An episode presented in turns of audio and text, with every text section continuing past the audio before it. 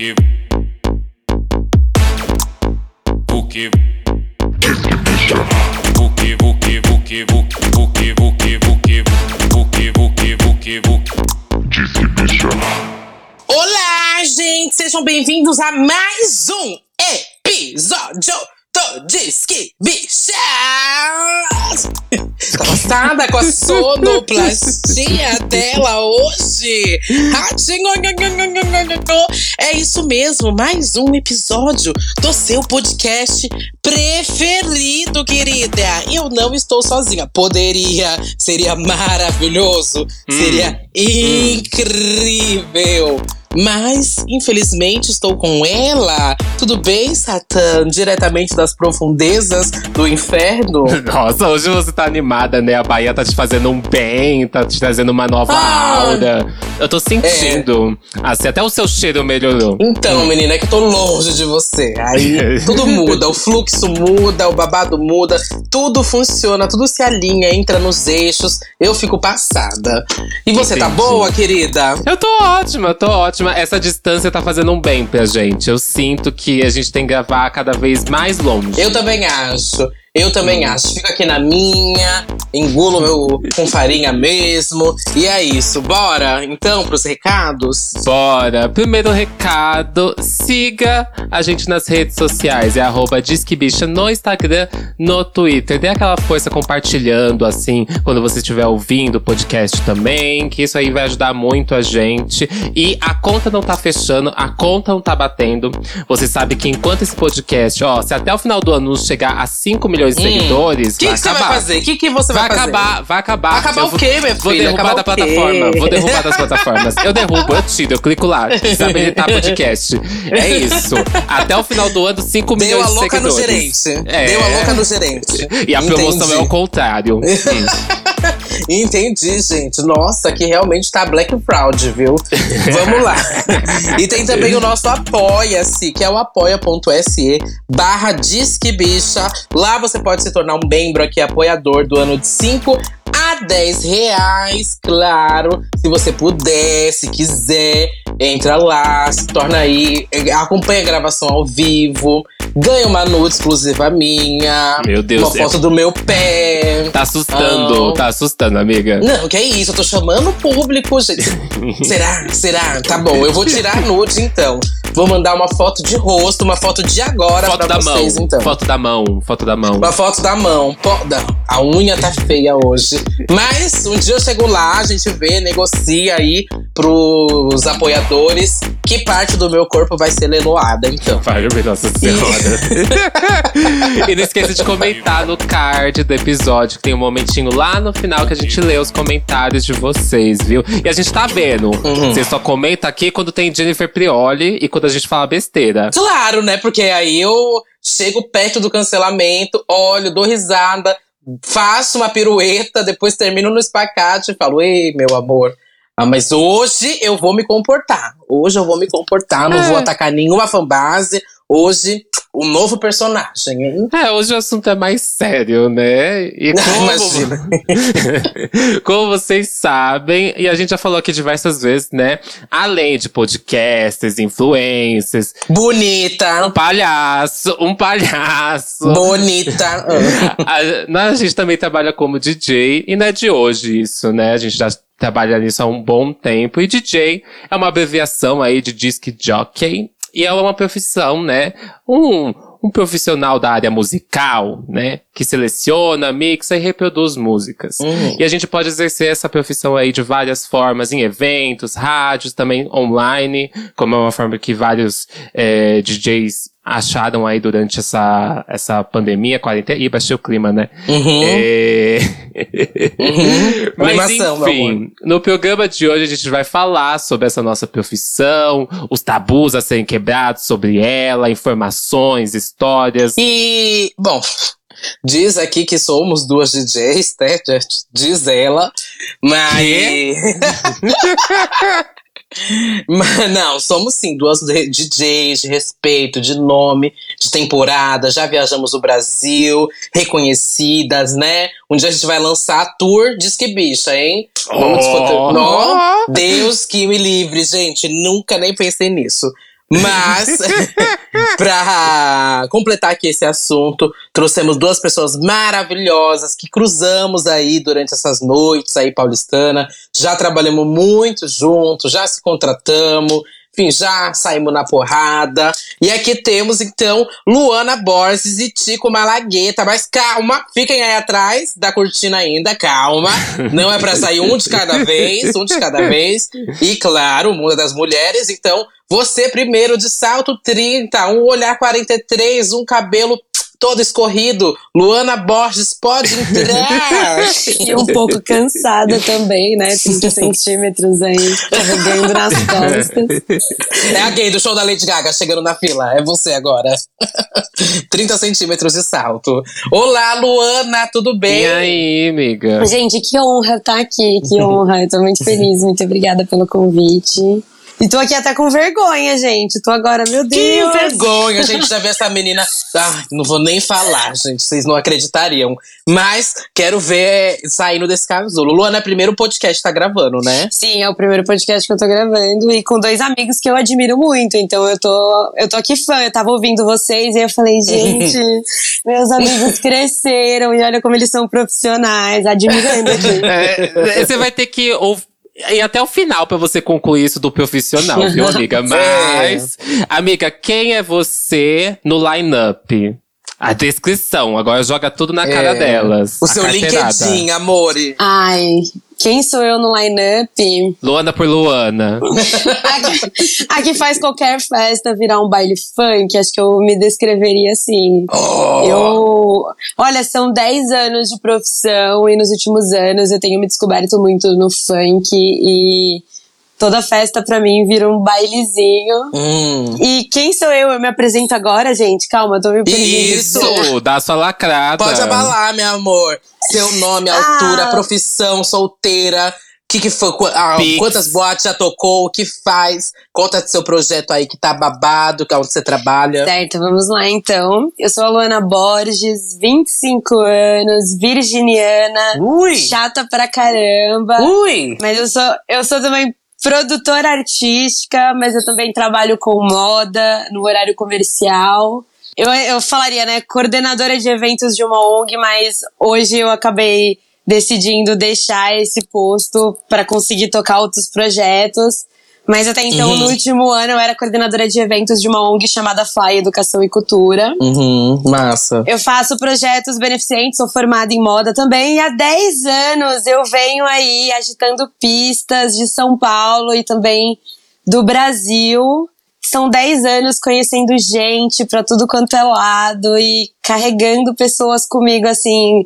Eu acho que são 10 anos fazendo isso e conhecendo pessoas, assim. É, acho que a, foi a, a, maior lição que eu levo uhum. desses 10 anos de carreira. Porque de cada lugar eu carreguei uma pessoa uhum. e eu acho que vou levar pra vida, assim. E, e é isso, calma, me perdi.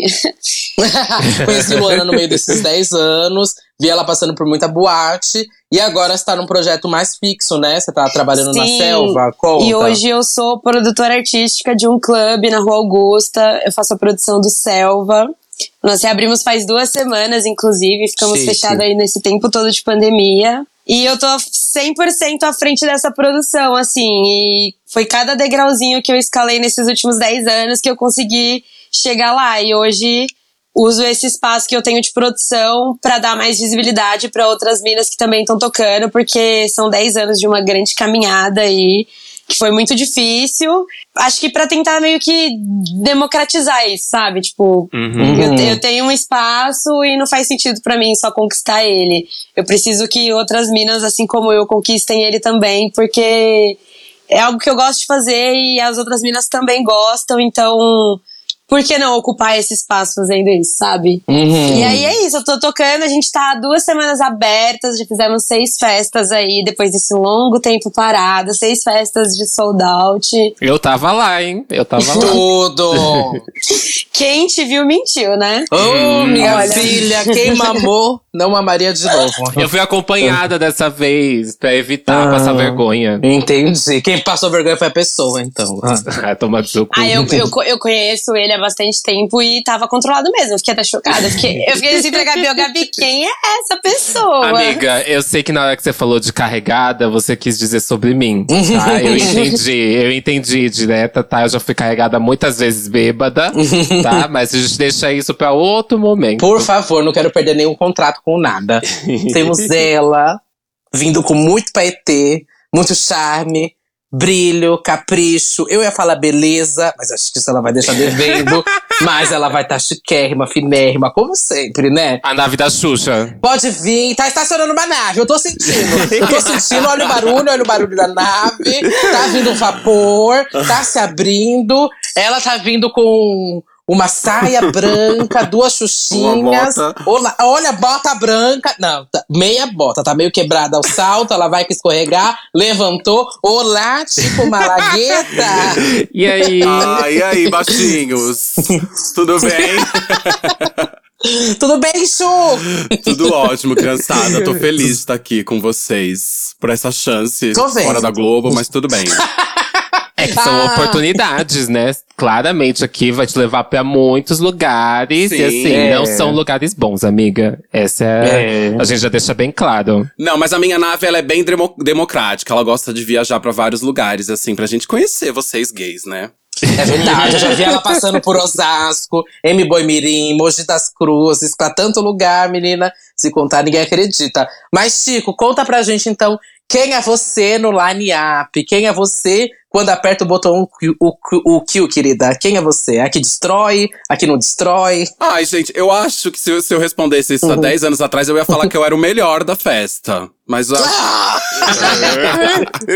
Humilde. mas hoje. Hoje eu tô lá completando, assim. com um pouquinho de preguiça. Não, mentira, eu levo meu trabalho muito a sério. Afinal, são 15 anos fazendo isso e só isso, né? Essa é a minha principal profissão e única. é, durante 15 anos, então é, não tem como não ser se eu não levasse muito a sério tudo isso. E é isso. Gosto muito do meu trampo como DJ porque eu acho que a gente representa uma parte muito grande da nossa cultura vinculado com o movimento LGBT. Então, pra mim é muito importante, enfim. Uhum. Vocês sabem, né? Sim. Mas vamos contar aqui então mais pro público, mano. E você faz o quê? Tá trabalhando aonde? É, por onde você toca? Você toca só em festa de hétero? Em bar mitzvah? Qual é o seu babado? Nossa, eu acho. Casamento. Eu toquei acho que em duas, três festas de héteros na vida. E foi, foi uma experiência que eu não vou repetir. Quer dizer, depende do aqué também, né? Depende do aqué. Mas, Opa, toca, é. toca o enterro, se dependendo do aqué. Olha, mas eu acho que de todos os meus trabalhos, o que as pessoas podem reconhecer mais é o meu trabalho no Clube A Louca, porque é o mais antigo, né? São os, os meus 15 anos de DJ tem a ver com os 15 anos que eu comecei a trabalhar no Clube A Louca. Eu sou residente do Bofetada também, da Túnel também, mas. Bom, acho que esses três são os principais, mas o A A Louca é onde me reconhecem mais, eu acho. Hum, conta aí pra gente, então. A Louca fica perto ali da Rua Augusta, o Grande Fervo. Tem uma galera que, enfim, nunca não veio pra São Paulo. Então faz questão, também eu não faria. É, mas, não- mas assim, é, um- é uma boate babado que tem muito tempo, né? Uma das mais antigas de São. Paulo, né? Sim. Assim como Uma você. das mais antigas. Pra você lá, pra Exatamente. combinar. É. A louca, eu preciso fazer as contas, mas eu acho que são 26 ou 27 anos, porque ela. O período da pandemia, obviamente, ficou fechada, mas ela tava fechada uns 4, 5 meses antes da pandemia começar, porque houve uma troca de, de donos, tá sob nova direção, novos proprietários, e por isso, agora, com os novos proprietários, passou por uma revitalização, umas reformas, reestruturação, e tá super legal. Fica na Freicaneca, que é na região da Rua Augusta. Fica entre a Frecaneca e a Peixoto Gomide, que é um fervo, pra quem conhece aqui em São Paulo, sabe que aquela região é, é o calçadão, assim. Carro nem devia passar lá, porque é difícil. As bichas tomam conta de tudo. E eu super recomendo, assim, porque é um lugar que, por ter muito tempo aqui em São Paulo, já recebeu todo tipo de festa, de gente, de tipo de som, de shows. Já passaram nossa, artistas icônicos por lá, é, brasileiros e, e estrangeiros, enfim, é um lugar que tem muito a ver com a cultura noturna de São Paulo, então eu sempre recomendo pra que todo mundo conheça. Ai, chique. Satã, eu queria que você também falasse um pouco. E você, minha filha? Quem é você Ai, no Mona. line? Conta pra gente também. Que você anda Ai, meio Mona. preguiçosa, né? Você não toca mais. Qual que é o seu babado? Eu ou você? Você tá falando de você mesma, né? Eu Ah, tava- autocrítica. Ah, eu comecei aqui, acho que como grande parte das pessoas começaram, né? Já fazem nove anos que eu toco. E eu comecei tocando pop. Foi a primeira vertente ali que eu abrangi, é uma vertente que ainda levo até hoje, mas o meu foco principal atualmente é tocar pop BR, funk e eletrônico. O meu set eu denomino que é um grande mix disso tudo. Uhum. É, eu denomino ele como muito autoral, porque hoje eu produzo as próprias tracks que eu toco, né? Grande parte delas. Se eu não produzo a música, eu faço um remix, ou eu tento buscar remix até de outros colegas produtores que sejam muito próximos daquilo que é a minha própria identidade, né?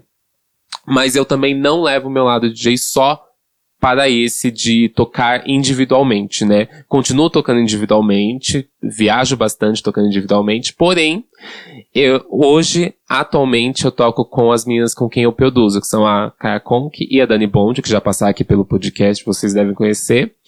Elas, eu descobri esse outro lado DJ, né, de tocar os shows de artistas, que é uma coisa que eu aprecio e eu amo muito, e hoje eu também não me imagino sem tocar individualmente e também tocar dessa forma. Eu tento conciliar esses dois lados. Então eu produzo os shows das meninas, eh, monto esses shows e também toco esses shows para elas, onde elas vão aí ao redor do Brasil. Também já toquei com Glória Groove, toquei com Kika Boom, diversos outros artistas independentes.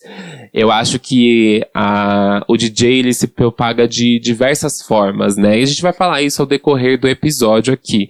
Eu acho que é por isso que a gente trouxe outras pessoas para a gente falar de experiências diferentes, formações diferentes e essas propagações que são bem diferentes e individuais de cada um dessa própria profissão. Entendi, nossa. Falei umas palavras Tá- bonitas, né? Pra dar um. Tá se achando, né, bicha? Tá, tá, se- tá se achando. É. Mas, enfim. Bom, o meu lugar hoje em dia é na minha casa, né? No line-up. Mas, brincadeira.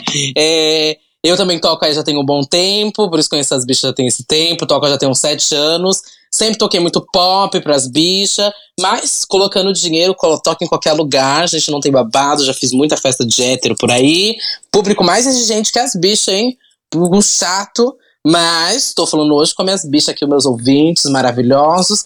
E rodei muito, muitos lugares também. Gosto muito de tocar funk. E gosto muito de tocar, gente. Amo, amo, amo. Jamais vou deixar. Acho que você- todo mundo aqui vai. Será que todo mundo vai concordar? Acho que eu jamais vou parar de tocar. Eu achei que até que nesse período da pandemia, repensei várias vezes. Falei, tipo, ai, será que eu engaveto esse projeto aqui na minha vida? Esse projeto não, esse sonho, essa profissão aqui na minha vida. Será que o babado realmente tem que, tem que ser isso? Mas eu fico pensando, aí hoje em dia agora, que obviamente a pandemia não acabou, mas estamos passando por ela, é, consigo repensar hoje em dia do tipo, acho que eu nunca vou deixar, nunca vou parar de tocar. Nunca, porque assim, acho que daqui 20, 30 anos, nem que seja isso, vai estar eu e mais velha, outras bichas velhas, e eu vou falar, gente, desde que eu coloco a playlist, eu que escolho, só quero, gosto de fazer isso, sabe? Gosto muito. Eu quero saber de vocês, primeiro, como que foi esse período aqui, sabe? Que a gente passou um período péssimo, né? Foi uma das profissões mais atingidas porque ela não poderia nem exercer, nem acontecer de jeito nenhum. Aham. Então, e aí? Sei que muitos nomes entraram no Serasa aí, né? então vamos lá. Posso Quem falar? tá. Vai, você que tô sentindo que tá com uma lágrima caindo enquanto eu falava, vai. É, eu entrei no feirão do Serasa e já tá tudo certo. Essa, essa parte eu resolvi. Sim. Cara, mas eu. É engraçado, porque o que eu vou dizer não é romantizando a pandemia, pelo amor de Deus. Eu sei de todas as perdas. Lá vem, ela não tomou vacina, gente. Ai, meu Deus. Que louca, Eu claro que falei não. pra você não falar isso alto. A Didi antivax. Não acredito que a gente chamou esse tipo de pessoa. Vai, A Chico. gente, não, por Deus. Não, mas é engraçado porque vocês sabem, nós, DJs, a gente não tem férias, né? A gente é muito difícil ter um período que a gente para, Uhum. porque a gente trabalha como freelancer. Então a gente parado fica sem grana. Sim. Então eu desejava muito um período na minha vida em que eu tivesse um tempo quieto. Eu desejei muito isso na vida. Não dois anos. Aconteceu. É, não, dois anos. E aconteceu da, da forma mais prejudicial, né? Porque a pandemia, enfim, eu fiquei quieto, mas todo mundo ficou quieto e houve todos os problemas que a gente sabe, mortes, enfim. Uhum. Uhum. É, e aí eu. No, no começo eu falei, ah, que bom. Porque eu também achei que seria uma coisa. Três meses, né? Eu falei, ah, que bom, vou ficar tranquilo, quietinho, me cuidando, referente a tudo que tá acontecendo. E aí o negócio começou a demorar, demorar, e ainda estamos, né, com esse problema. Aí eu comecei a trabalhar com muitas transmissões, eu fui convidado para muitas transmissões. Eu sou o DJ oficial da parada daqui de São Paulo, e a parada daqui de São Paulo tem conexões com paradas do Brasil inteiro. Então eles me mandaram pra, pra jobs de. pra transmissões, na verdade, né? De várias paradas que houveram em versão live do Hum. Brasil e eu fui participando dessa forma. Uhum. É, fiz alguns eventos corporativos, tá? Coisa que eu não sou muito fã de fazer, mas nessa, nessa opção, nesse período eu não tinha opção. Nosso eu- bolso e que é fã, ótimo. querido, de evento corporativo. Mas eu, eu fui realmente me virando muito né, nessas coisas das transmissões tal, que não é a mesma energia, não é a mesma, não Sim. é tão legal quanto as nossas pistas tal, mas pra mim rolou esse, esse lance por conta do agenciamento que a Parada de São Paulo faz com o meu nome, entendeu? Uhum. E, e foi isso. Pra mim foi, foi legal por isso. Quer dizer, foi legal o que eu fiz, tá, gente? Mas você não pensou em Não, parar de tocar nem nada? O momento inteiro se manteve ok? DJ é uma coisa que eu sou, é a minha profissão principal. E assim, vai ser manter. Eu nunca vou parar de tocar. Não sei como vai ser daqui, vai ser daqui dois anos, daqui três, quatro, cinco anos vai sair essa vacina, mas DJ é a minha profissão. É, eu, eu penso algo parecido com o que você tava falando, sabe? Eu acho que eu nunca vou parar de tocar na vida. Eu acho que a tendência com a nossa idade, e aí mais a minha do que a de vocês, né, é diminuir. Acho que em algum período da minha vida eu vou fazer menos pra tentar viver uma vida mais normalzinha, mais senhor, que eu já sou um senhor, na verdade. Mas- Ah, gente, na idade do gay, realmente maricona, mas vai lá. na idade do gay eu já avancei. Já. Mas, e- enfim, parar de fato e desistir, eu acho que eu nunca pensei, acho que nunca vou pensar. Acho que mesmo que daqui um momento no futuro eu faça menos, eu vou fazer menos, mas parar eu, eu nunca vou parar. E até porque, é, de fato, DJ é a minha profissão principal, mas se eu não fosse um, um bom DJ, se eu não tivesse executado esse papel bem durante todos esses anos, eu não teria conseguido todas as outras coisas que eu consegui na vida. Né? Porque vocês sabem, né? Eu sou cover oficial da Xuxa. eu faço show. a Tidinha, a Tidinha. eu produzo festas também, e aí eu também trabalho na ONG da Parada, eu sou designer também, enfim. Mas tudo isso aconteceu na minha vida após o meu trabalho como DJ. A partir do momento que as coisas deram certo como DJ, várias outras portas se abriram pra minha vida. Então é difícil eu pensar em desistência, sendo que pra mim o ser DJ é a raiz de tudo que eu vivo, entendeu? Uhum. É que, é que em si o ser DJ não é só tocar, né? Ele te abre diversos caminhos pra você poder seguir e ainda continuar fomentando aquilo que você já faz. Sim. Uhum. Aqui as, as quatro, né?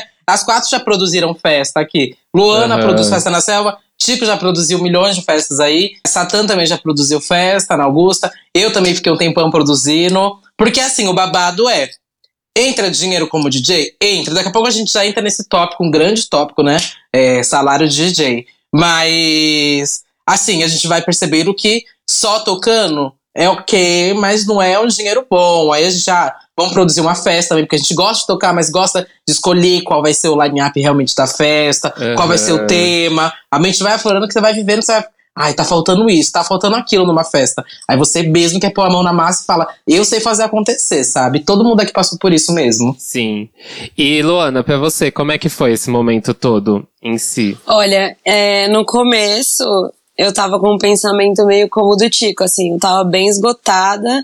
E aí eu falei, olha, duas semanas pra descansar. E aí a situação foi ficando bem difícil. E esses três meses viraram um ano. E o que eu entrei, assim, como eu esperava que fosse ser uns três meses, no começo eu acho que eu não consegui aceitar aquela realidade, sabe? Uhum. E aí, depois de. Eu acho que eu fiquei assim muito tempo uns seis, sete, oito, nove meses presa nisso. E aí, depois que eu saí disso, eu entrei numa situação assim de desespero. As duas profissões que eu exerço, que era ser DJ, bar produtora e também trabalhar com moda, foram duas áreas assim muito afetadas nesse período de pandemia. Aí eu até brincava, eu, nossa, tudo que eu escolhi fazer quando É houver ser uma pobre. pandemia. É, tudo que eu escolhi fazer é ser pobre, não tem como. E aí, no meio desse período, eu assim, eu não. Eu cheguei a fazer algumas festas online, mas eu, eu não tava conseguindo tocar isso, não, eu não tava conseguindo fazer isso, não fazia sentido pra mim, eu não, eu não sentia mais prazer em fazer isso. Eu passei esse período de pandemia, assim, foi realmente muito Uhum. difícil.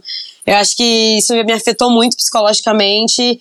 E eu até fiquei, tipo, cara, fazer o que eu mais amo, nesse momento eu não consigo. Passei esse tempo todo assim. Ai, gente, vamos, E aí a pandemia. vamos falar a verdade? Festa online é um saco, né? Ai, detesto. Ai, não, não, não. Eu vou, eu vou defender, porque eu fiz Vai, defende, várias. amiga. Eu fiz várias festas online e eu consegui ficar muito doida e me divertir horrores. Ah, Sentada, não, não, eu também. sentada na cadeira aqui na frente do PC, pô. Não. Faria de novo esse final de semana, Luana Borges? Aí vai ter. Aí vai ter pa- paredão, paredão na selva, mó baile funk, não vai ter como. Não, gente, não, Não, dá, não dá. Foi um período assim que realmente vamos esquecer, né? Deixa pra lá. Vamos, ai, Mas a assim, gente passou. Quando passou, foi, foi tudo, é. É, então, mas eu vou te dizer assim que eu, a gente já fez seis festas e eu ainda tô me sentindo meio perdida, eu ainda não consegui. Ah, Você perguntou pro Tico, né? Ser DJ é isso mesmo? Vai continuar? Eu tenho, assim, a plena certeza de que não fui eu que escolhi essa vida, foi essa vida que me escolheu, assim, porque eu realmente gosto muito. Mas acho que eu tô vivendo um período de luto da pandemia muito difícil e nesse momento eu ainda não consegui voltar a me, me entregar 100% nas pistas. Mas vamos parar de papo bad vibe, assim. É, não. porque, né, por favor. Não, e- então vamos pro papo que provavelmente deve ser engraçado, né? Que é como que Ah. vocês começaram? Como que foi a primeira vez que vocês tocaram na vida? Porque a minha foi Ai, péssima. eu, eu vou- eu vou aproveitar que eu já tô e eu vou ser a primeira a falar. O kill do CD, o play do CDJ tava com problema. Calma aí, vamos, vamos, calma aí, calma aí, calma aí. Vamos fazer a nomenclatura aqui pra galera, antes de Ah, tudo. é verdade, vamos explicar. O que, que é um CD, CDJ? O que, que é um Kill? O que, que é um. O que, que é esses caralho aí, Luana? Tá, beleza. As pessoas que não são DJs até demoram pra entender o que é kill, É. né? Na verdade. Tá, então vamos lá.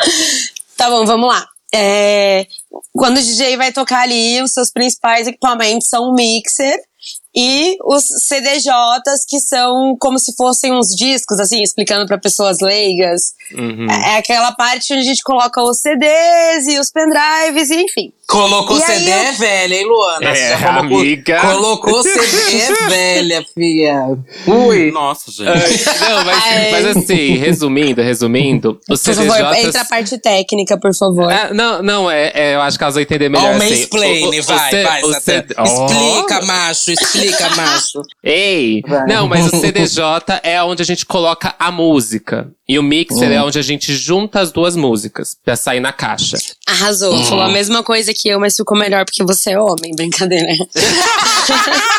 Enfim, né, gente? É assim mesmo que os trabus são reconstituídos. Mas volta lá, Luana. Como que foi? O que aconteceu no dia? Escuta, um amigo meu dava uma festa. E assim, eu não posso nem falar a idade que eu tinha, porque se o Ministério do Trabalho bater, seremos todos processados.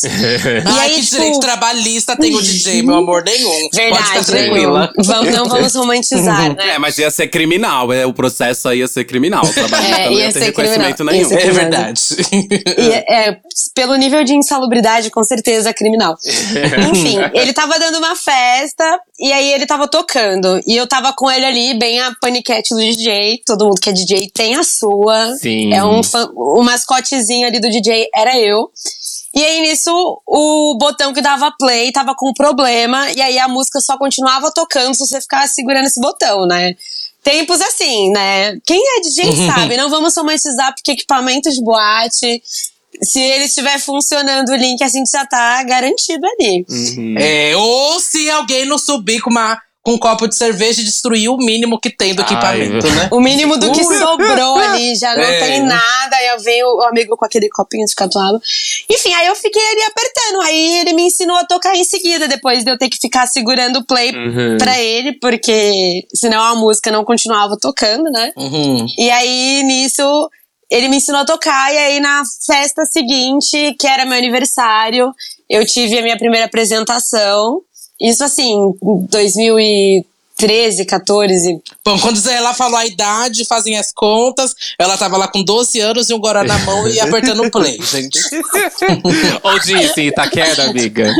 Se não, dizer- se não disser o nome do lugar, não vai dar problema. Então, é isso. Bobagem. é. Tava por aí, tava pelo mundo, gente, dando play. Mundão de Deus. Enfim, e aí comecei. E aí nisso, eu já frequentava bastante a festa desse meu amigo, muitas pessoas me conheciam ali. Comecei a tocar naquele rolê, e naquele momento era tudo uma grande brincadeira, assim. Eu não conseguia enxergar uma possibilidade de um futuro profissional ou nada. Naquele momento eu tava tirando onda com os meus amigos e as pessoas que eu conheciam. E aí, conforme eu continuei frequentando, eu acabei, comecei a tocar e acabei me envolvendo também trabalhando nesse rolê, virei hostess dele. E aí, nisso, continuei tocando, tinha umas duas, três datas ali por mês. E aí chegou em um momento que todo mundo me conhecia no rolê e eu tinha virado realmente DJ ali. E aí nisso surgiu um concurso na nossa finada Hot Hot. Pra quem né, não é de São Paulo, a Hot Hot é uma casa que é um um patrimônio antigo que não existe mais, inclusive. Uhum. A gente tem falado bastante dela. Daí as bichas estão cansadas de saber quantas vezes a Satã já deu. Já passou vergonha lá. O público já sabe, pode E você não siga, né, amor? Mas eu continua. Resumindo, aí eu, a Hot Hot fez uma votação numa festa que eles tinham para definir um, um DJ que ia ganhar um destaque, ia ganhar uma data. E aí, brincando, eu me inscrevi. E aí todas essas pessoas dessa festa que eu frequentava votaram em mim, eles fizeram um mutirão, e aí eu ganhei em primeiro lugar.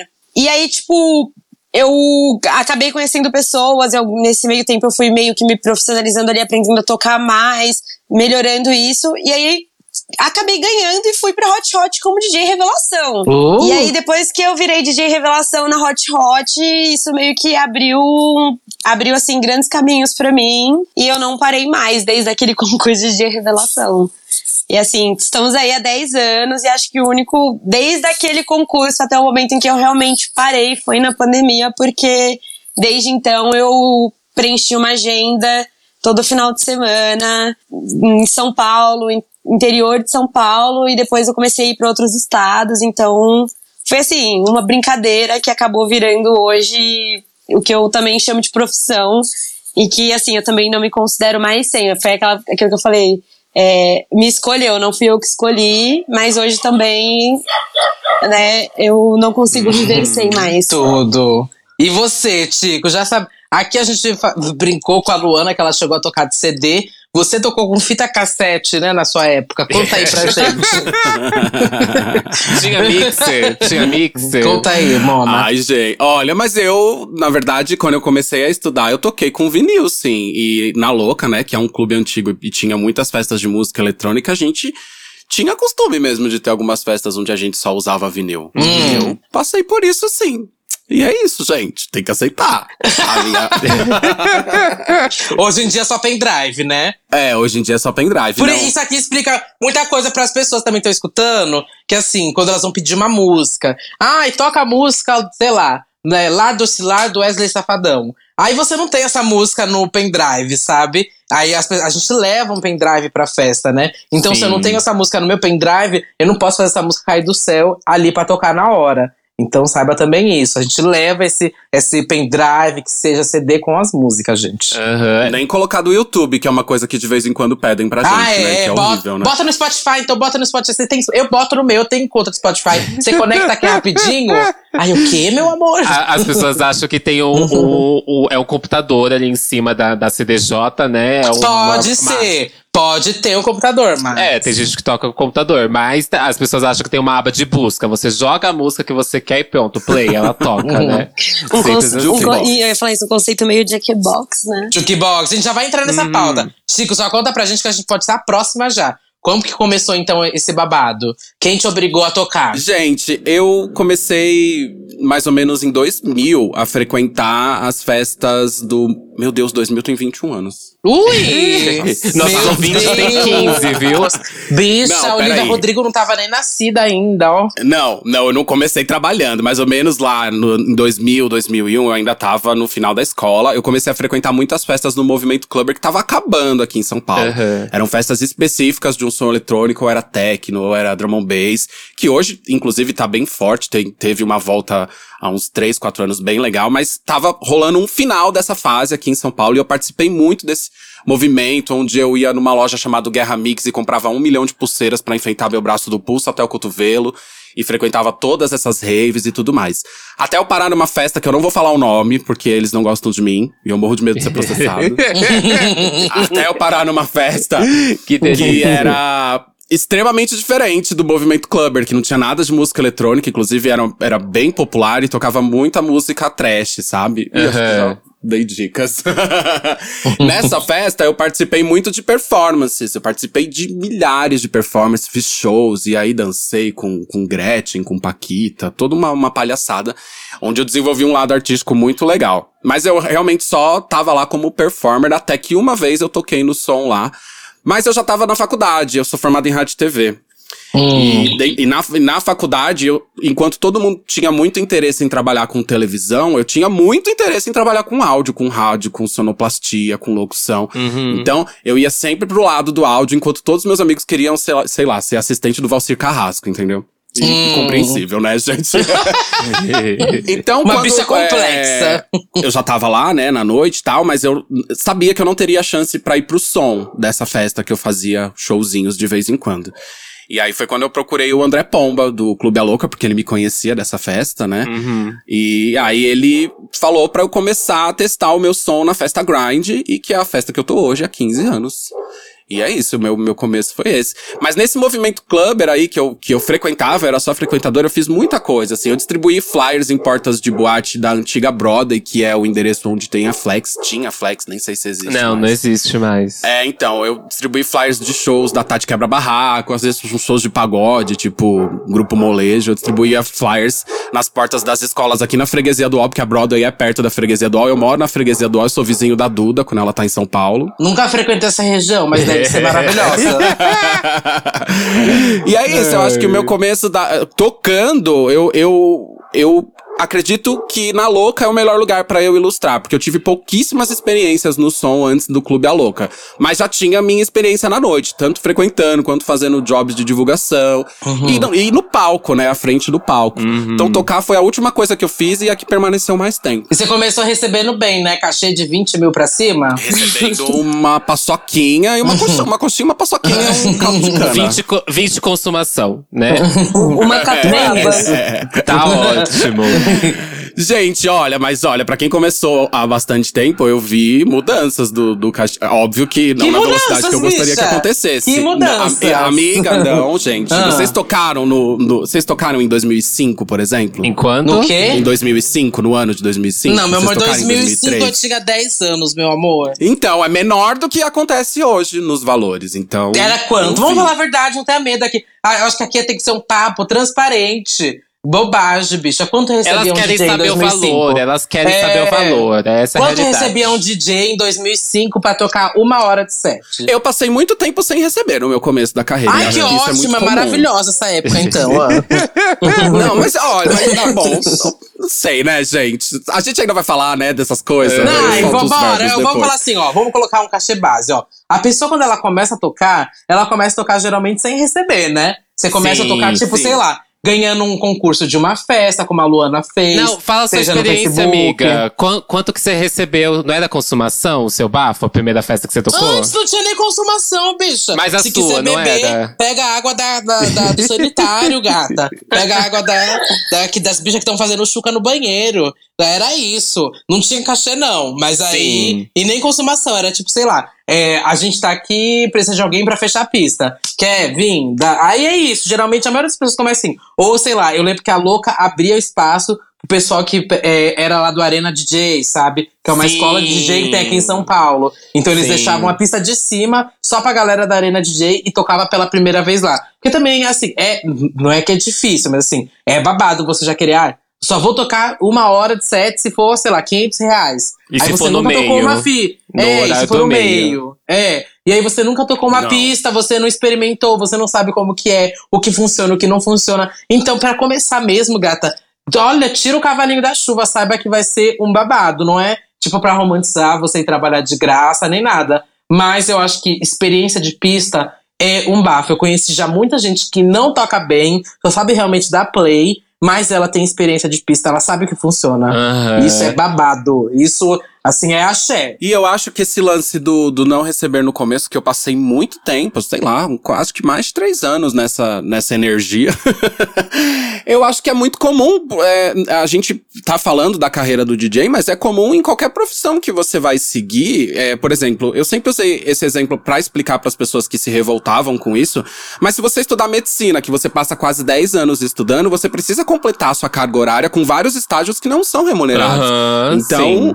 Então faz parte da criação da sua experiência, da construção do seu portfólio, você passar por isso, entendeu? Uhum. Sim. Inclusive na carreira artística. Tocar muita festa no começo. Tocar muita festa abrindo pista ou fechando. Que é às vezes que ninguém quer tocar. Tem que sofrer, viado. É, O babado é esse, tem que entender a pista. Aham, Até se a gente pega pelo lado de que grande parte de nós aqui aprendeu com amigos. E geralmente esses amigos já eram produtores de festa ou foram pessoas que cederam esse espaço. E ali era literalmente o local da gente treinar e de mostrar o nosso trabalho. E Uhum. com isso, vai se levando esse tempo até conseguir tocar de uma forma legal, montar um set bacana e ter outras pessoas olhando você ali pra possivelmente te contratar em outras festas e você também conseguir oferecer seu serviço, né? Uhum. É, mas eu acho muito legal mesmo a gente falar isso, porque pra- tem muita gente, vocês sabem, que quando tá começando a carreira sempre acham que, enfim, é, é super glamour de um jeito que você na primeira semana tá enchendo o bolso de dinheiro. E não é verdade, né, gente? Não, É, jamais. Olha, tô aqui pra te dizer que 10 anos depois não tem glamour nenhum, nem 10 anos depois. Você não comprou uma casa própria, Luana, depois de 10 anos? Não bateu seu primeiro milhão? E- e- então, gente, aqui, já quais são os mitos que todo mundo acha, assim, que realmente rola quando você é DJ e não é nada daquele jeito? Que a gente ganha bem, né, querida? É a primeira coisa. Tem isso, tem isso. Esse é o primeiro mito. Acho que é o primeiro É. de todos. Bicha, e é babado, aqui só pra exemplificar pra galera. Assim, boate é uma coisa que realmente é difícil, gente. Tem, a gente já viu milhões de vezes é, boate que, sei lá, que aconteceu de cair 10 pessoas só na noite. Acontece, gente, numa quinta-feira, uma quarta, sei lá, aconteceu alguma merda, tem Enem. Já aconteceu milhões de vezes. Ou todo mundo passou no cartão, não tem como ter dinheiro no caixa pra pagar o DJ. Bicho, já vi de tudo acontecendo. Perrengues. Então é babado. É. Passar por boate O tem gente. no caixa é verdade. E aí, boate também tem aquele babado de durante muito tempo. Eu acho que, vamos ver, eu não sei como tá acontecendo agora na volta, mas durante muito tempo a gente ficou preso naquela coisa do VIP. Aí às vezes não rodava o dinheiro na boate. Então acaba que não muda nunca o cachê do DJ. E aí, assim, falando já por baixo, que eu sei que todo mundo tá se perguntando, ah, é, então, então é quanto? Quem ficar nesse cu doce de falar o valor? Ó, eu acho que assim, a pessoa quando começa, primeiro o cachê dela, o mínimo, assim, é uns 100 reais, uma hora, sabe? Ou às, às vezes acontece de menos, depende É, aí como se você, o que você tá aberto, 80. 80, é, já vi lugares que 80. continuou 80 pra sempre também, né? Não vou Sim. citar nomes, nenhum, não é nada verde nem nada. Mas enfim, é, e aí. Vamos, vamos evitar processo. Vamos, claro, claro. Jamais É. citaria nada. Mas assim, é, o mínimo assim é uns 100 reais. E aí depois vai passando por uns 150, Fica 200. um bom tempo, fica um bom tempo no 150. Bom tempo, Nossa, bom fica um, tempo. um tempão assim no É. Passar 150. anos de 150. É. E aí, geralmente, pra tocar assim uma hora, uma hora e meia, duas horas. Tem lugar É. que. Bom, não vou citar novamente o nome. eu já vi lugares com quatro horas, o que é, é um pouco mais complicado, viu? Fica um pouco mais puxado. Me pagando, eu faço até sete. Mas, claro, com um valor adequado. Mas eu acho que assim, essa é a base, gente. 100, 150, 200, 250. Evento corporativo, ou sei lá, outras boates que devem rodar mais dinheiro. Muito mais, sabe? Aí Sim. varia. Céu é limite, meu amor. Céu é o grande limite. Mas assim, se você acha que cada um tira mil por noite, cada um que tá tocando na, boa- na boate, bicho, já tira essa expectativa.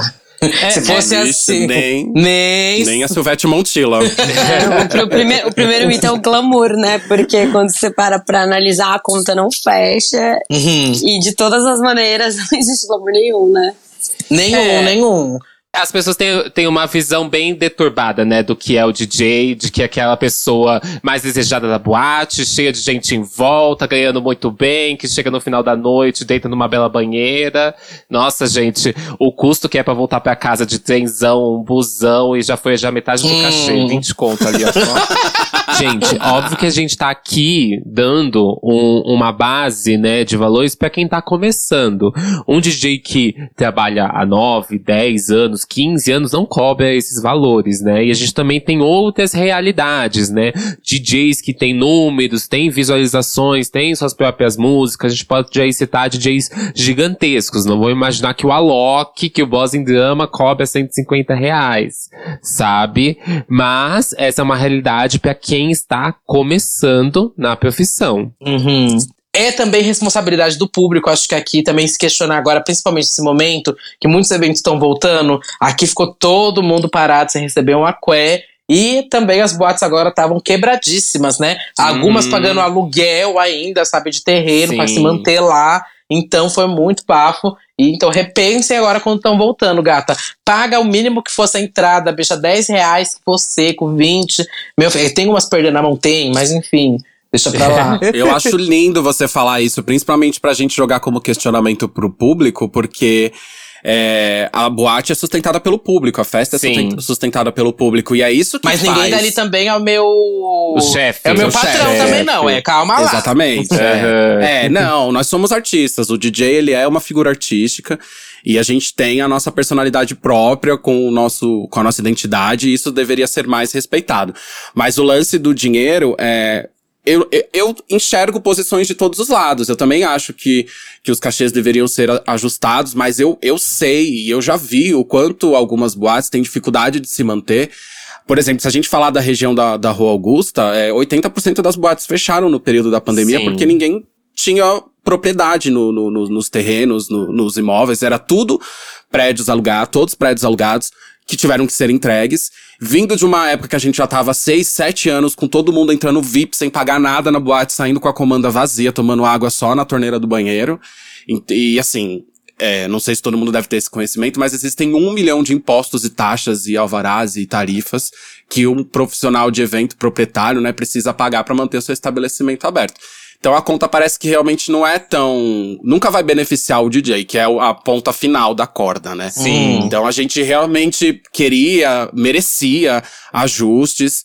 é, mas é na roda inteira que movimenta a economia desse negócio, tá? As contas nunca batem mesmo e, começa com a galera saindo de casa e não querendo pagar pelo trampo que é oferecido pra eles, né? Uhum, porque se fosse fácil, todo mundo pegava um terreno, colocava lá sua caixa de som, botava uma playlist e ficava ótimo. Mas o babado não é assim.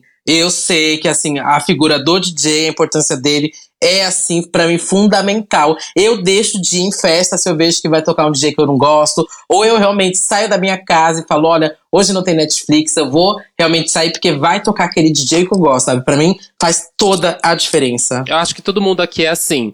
Mas quando eu vou pra uma balada, eu não quero só ir para estar lá. Eu quero que aquele ambiente, aquela música, tudo que ter lá me motive a continuar a estar lá. E se você sabe que você vai pra um lugar que a música não vai ser legal, que o DJ vai fazer umas viradas uó, porque você já ouviu aquele set, te desmotiva a ficar lá. Você não vai querer ficar dentro da pista sabendo que a próxima música vai ser tão ruim quanto a anterior que virou, ou que aquilo ali não vai te motivar realmente a estar na pista. Ou você vai ter que tomar muita cachaça pra ficar louco e aguentar, ou você vai Uhum. ficar no fumódromo conversando. É babado. É, a responsabilidade da festa tá na mão do DJ, né? E aí eu também acho que, o, acho que o público também deveria conhecer é, bem quais são os DJs que eles gostam e se identificam a, a não ser chegar na festa e, e se deparar com a surpresa, entendeu? Por Uhum. exemplo, se você gosta da Duda tocando, se você gosta do Satã tocando, vão nas festas que eles tocam. Me não adianta, por exemplo, você contrata. gostar. É, mas é, o que eu quero dizer, amiga, é que assim, não adianta gostar do que eu, é, eu sou fã do som da Luana, Aham. mas eu vou na festa do Tico esperando o som da Luana, Sim. entendeu? Aham. Então vá na festa da Luana e prestigie o trabalho da Luana, porque a minha identidade e a da Luana não são parecidas. Uhum. E aí não adianta você colocar em mim a expectativa do que você queria ouvir, do que você acha que é um agito pra noite, esperando que fosse parecido com o da Luana, entende o que eu quero dizer? Uhum. E a gente pode falar aqui também muito bem. Assim, Luana também entende muito isso lá na selva. Como tem que ter um termômetro na boate, né, bicha? Tipo assim, a gente é o termômetro, na verdade, da boate, né? A gente tem que saber ali quando vai aquecer, quando não vai, o que, que funciona da zona. Assim, por que as pessoas perguntam? Ai, acabei de chegar na boate, tá um som estranho, não sei o que lá, não tá tão animado ainda. Cadê meu funk? E aí, que horas vai tocar o funk, Luana? Nossa, meia-noite, meia-noite. A pessoa assim, pedindo meia-noite. funk. Essa é a pergunta. É, aí a conta não fecha, mas assim, tem que entender que a boate pra mim é um termômetro mesmo, assim, do, a- a- das 11 até a metade dela, ela vai crescendo. Ali a gente tem que manter o pico pra a hora que o metrô abriu, claro, vamos, né, mandando embora a galera. Meu amor, Vai-te vai lá, embora. sobra, vai-te embora, querida. e aí volta a baixar o termômetro. Então, é, até a Luana queria que comentasse um pouco é, esse rolê aí. Gente, é muito doido, porque quando eu peguei realmente a produção da Selva, foi o primeiro clube que eu assumi na minha carreira, né? Uhum. E nas primeiras festas, tentando entender essa parte exatamente desse termômetro que a gente sente ali, eu errei muito, assim. E aí chega um momento em que você, entendendo o seu público, igual, exatamente como o Tico falou, você já consegue saber ali como você vai tocar. E aí hoje fazendo meus lines, eu sempre penso exatamente em um pico, né? Eu gosto de começar a minha festa mais tranquila, abrindo ela com uma brasilidade, um pop, um indie, e depois a gente vai aquecendo, tocando uns pops mais agitados, tocando um pop Brasil, para depois a gente entrar ali num funk, e aí a gente vai Uhum. realmente sentindo a pista, não existe um roteiro definido mesmo não. Eu faço isso até nos meus sets, eu, eu nunca acho que toquei com um set definido assim, porque às vezes eu vou com uma expectativa, eu chego ali a pista tá totalmente diferente do que eu tô esperando. E aí cabe ter aquele jogo de cintura pra conseguir reverter ali e fazer aquele, como eu poderia dizer, um gol, né? Porque Uhum. a gente sente quando a gente acertou ali, que a gente tá no. A pista foi ao ápice com aquilo que está tocando. Uhum. E aí lá na selva, pelo menos no final do rolê, a gente sente. A gente vai ver se aquilo vai acabar com. Um, se a gente vai terminar isso num funk mesmo, se a gente vai terminar isso num, numa bagaceira, num Furacão 2000, se a gente vai acabar sofrendo num emo, no sertanejo. A gente gosta realmente de sentir a pista. Mas a gente trabalha com algumas festas tematizadas, eu tenho algumas festas, festas com foco em funk, tenho algumas festas com foco em pop. Agora eu tô trabalhando bastante algumas festas com foco em trap também. E aí a gente vai organizando, a gente coloca esse rótulo e aí a gente vai desmembrando ali pra fazer esse termômetro funcionar e atender também a expectativa do nosso público que tá ali, né? Uhum. Você trouxe um ponto que eu queria falar sobre. É, eu disse no começo do programa que a gente ia compartilhar de experiências completamente diferentes, né? E eu já tenho uma experiência de set completamente diferente. Óbvio que existe esse rolê de sentir a pista, ter o feeling da pista. Eu acho que não dá de forma alguma pra você fazer simplesmente o que você quer e jogar ali as pessoas que lidem com isso. Não. É, você precisa sentir o que, a, o que a pista necessita naquilo. Só que eu atendo outras expectativas hoje como DJ. Com- não só como DJ, como produtor. Porque ao ir a um evento, ao ser contratado para esse evento, as pessoas esperam que eu toque os meus remixes, as minhas músicas, né? As músicas que eu produzo. É uma coisa que eu sempre falo até mesmo antes, é, naquela conversa que tem entre os DJs e até com os produtores de evento, que Hum. eu peço para que ninguém que vá tocar antes de mim toque as coisas que eu produzo. Não toca Checa Say Soul, não toca as minhas produções, porque as pessoas esperam que quando eu entre na cabine eu esteja tocando aquilo.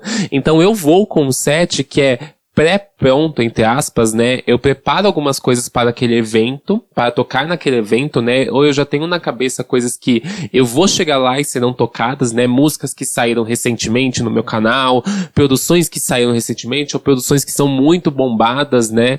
E que eu sinto que a pista vai aderir aquilo, eu já vou com aquilo na cabeça, preparando o resto que vai compor aquilo e sentindo também a pista ao mesmo tempo, para sentir o que pode agregar ainda mais aquele set e que vai agitar a pista naquele local, naquele estado, naquela cidade, aonde eu for tocar. É, e, gente, aqui uma pergunta polêmica. É, DJ toca só o que gosta ou não? Só o que eu gosto de ouvir? As pessoas acham que eu só vou tocar Zilia Banks, acham que eu só Tinashe. vou tocar Não, coitado, coitado das pessoas se eu tocasse o que eu escuto na minha casa. Assim, essa festa ia virar um enterro. então, Luana, toca só o que você gosta ou não? Como que é? Não. Assim, eu gosto de tudo. Hum, Eu não costumo tocar o que eu escuto geralmente no meu dia a dia. O som que eu escuto no meu dia a dia não é o mesmo que eu toco nas pistas. É, não, não consigo. Você toca assim. pra pista ou pra você, então? eu toco pra pista, com certeza. Ah, São, é são isso. 10 anos tocando pra todo mundo e eu tenho o maior prazer disso. É louca. Chique. E você, Tico? Toca só o que Nossa, eu tenho gosta, só dessa Madonna. pergunta. Não, e por que medo? Vai, se justifica. Cara, porque eu não, eu não, não tenho por que disfarçar, não. Eu toco o que eu gosto. É muito raro nesses anos todos eu ter tocado coisas que eu não gostei. E, e assim, é que eu não confundo as coisas, tipo, o que eu ouço na minha casa, no particular, tipo, sei lá. é muito bom. É. Não, não, não é. Não tô, tô tentando pensar. Por exemplo, o Fábio Júnior. Eu adoro o Fábio Júnior. Não, Duda, você sabe sim. disso, né? Mas- eu, eu adoro o Fábio Júnior. Isso jamais vai se encaixar em nenhuma boate que eu trabalho. Total, óbvio que não. total. Mas tudo que eu toco são coisas que eu gosto, Eu mas são coisas que são de boate, entendeu? É dificilmente eu vou pegar uma música que eu não gosto e vou tocar. E eu posso dizer até, sei lá, exemplos de, de cantores. Por exemplo, eu, eu gosto muito de Bang da Anitta, mas não gosto de Vai Malandra. Então, no meu case, tem Bang, mas não tem Vai Malandra. Mas não tem a ausência da Anitta, entendeu? É isso que eu quero dizer. Sim. Sim. E sim. você, Duda? Ai, eu. Ai, gente, eu procurei um pouco mais embaixo, né? Eu já toquei muito o que eu não gostava. Acho que depende muito também, né? Vou fazer uma festa de faculdade. Porra, bicha, não dá pra tocar minhas músicas conceito que eu gosto de ouvir aqui na minha casa, nos artistas de 15 mil ouvintes, né? Não dá pra eu Aham. fazer isso. Sei que eu vou ter que tocar todas as palhaçadas cafonices. E olha que eu tenho todas as cafonices que você precisar, minha filha, pra, pra fazer formatura, pra fazer festa de 15 anos, o que for. Pagou, tocou. Pagou! Minha filha, pagando. Eu toco Ivete Sangalo, minha filha. Pagando não tem babado. Pagou, tocou. Pagando, eu toco no especial Taylor Swift, minha filha. Não tem bafo, me coloca. Não, é porque eu acho que, tipo, não existe nada que eu não goste, assim, musicalmente falando. Então, tipo, eu acho que Uhum. não, não, não- nunca esbarrei com esse problema de, ah, você já tocou algo que você não gosta? Porque, tipo, eu gosto muito, sei lá, de sertanejo, pagode. Eu até costumo brincar falando que se precisar tocar gospel, eu seguro a pista. E Ô, se já vai eu toquei ainda gospel. muito, já. Eu erguei as mãos, Lem- remix. Lembrei que quando saiu Shape of You e Despacito. Nossa, Despacito. Despacito, que é uma música que Eu eu não- eu acabei, que eu nunca detonei no toquei. outro episódio. Eu tô. Ah, ó, minha filha. Oxi, opa, meu amor. Eu detonei essa música no último episódio, acabei com Despacito. falei que, enfim, foi um, um erro da humanidade. Mas. Nossa, mas eu já vi você tocando duas vezes na mesma festa. Então, Isso que eu ia contar agora. Isso que eu ia contar agora. Quando saiu, gente, chegou. Eu falei, acho que até no último episódio. Eu falei que teve uma vez que a gente tocou assim três vezes na boate, sabe? É, três vezes, eu porque assim. lá. É, e tipo assim, não é uma música que eu gosto nem nada, mas tipo, a galera ficava pedindo muito. Vai malandra. Eu lembro quando Vai Malandra saiu. Tipo, tocou três vezes. Assim, pra mim, não é legal repetir música na boate. Se uma boate é minimamente organizada, isso aqui é um segredo que as pessoas não fazem ideia. Toda vez que eu conto, fica, ah, é assim? Então, é assim, gente. Se a boate é minimamente organizada, ela cria um chat que Sim. esteja no Facebook, hoje em dia no WhatsApp, Telegram, enfim. E aí cada DJ anota o que tocou e manda lá no chat, né? Tico que tocou 20 músicas, coloca a sequência direitinho, manda lá. E a Luana, a próxima a entrar,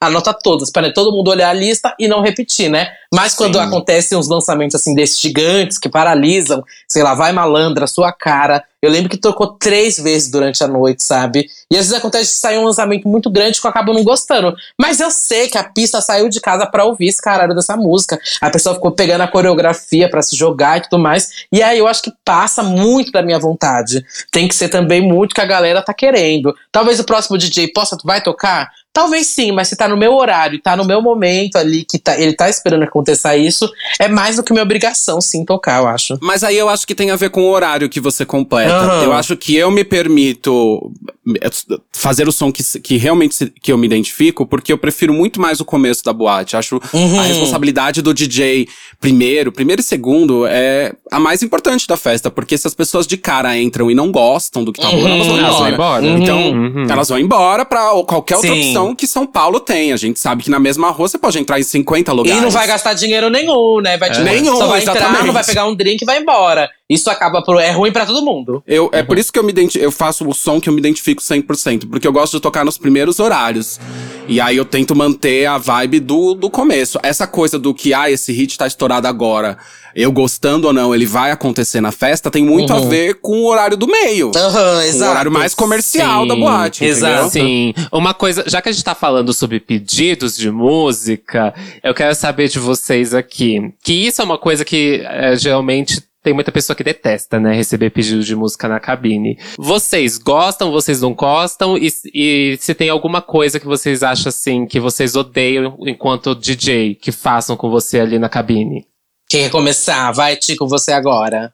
Pedem muita música pra você, apontam muito celular. Ei! Apontam muito Ei, celular. tio, tio, toca esse daqui. Puta que pariu. Toca. É isso, já, já, eu já sou, principalmente quando eu tocando ali no bofetada, que a galera é bem novinha, eu sou bem dead deles já. Ai, que coisa horrorosa, meu Deus do céu. Mas É. eles Você olha e vira o rosto, olha assim, dá um só, só um sim com a cabeça É e não a próxima, toca. é a É a próxima, é a próxima próxima. nunca toca. Eu dou. a- eu sou sincero, assim. E como, como eu falei do exemplo da Anitta, né? Eu tenho Bang, mas não tenho Vai, Vai Malandro. Na festa, Uhum. No- na segunda-feira, né? Que foi feriado. Uma menina me pediu uma música da Luísa que eu não tenho. Eu não tenho porque eu não gosto. Eu acho que, enfim, não gostei. Chata.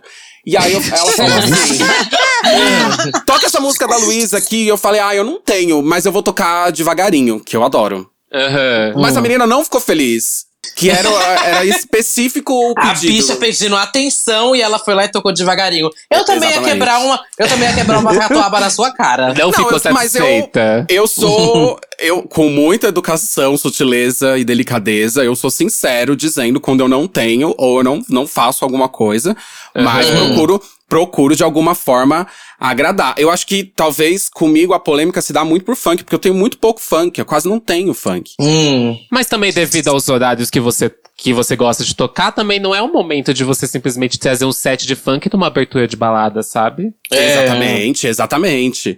Mas, mas o meu lance com o funk é, não, não tem a ver com da, da onde veio, do, do movimento musical, nem nada. E a, a Luana sabe disso.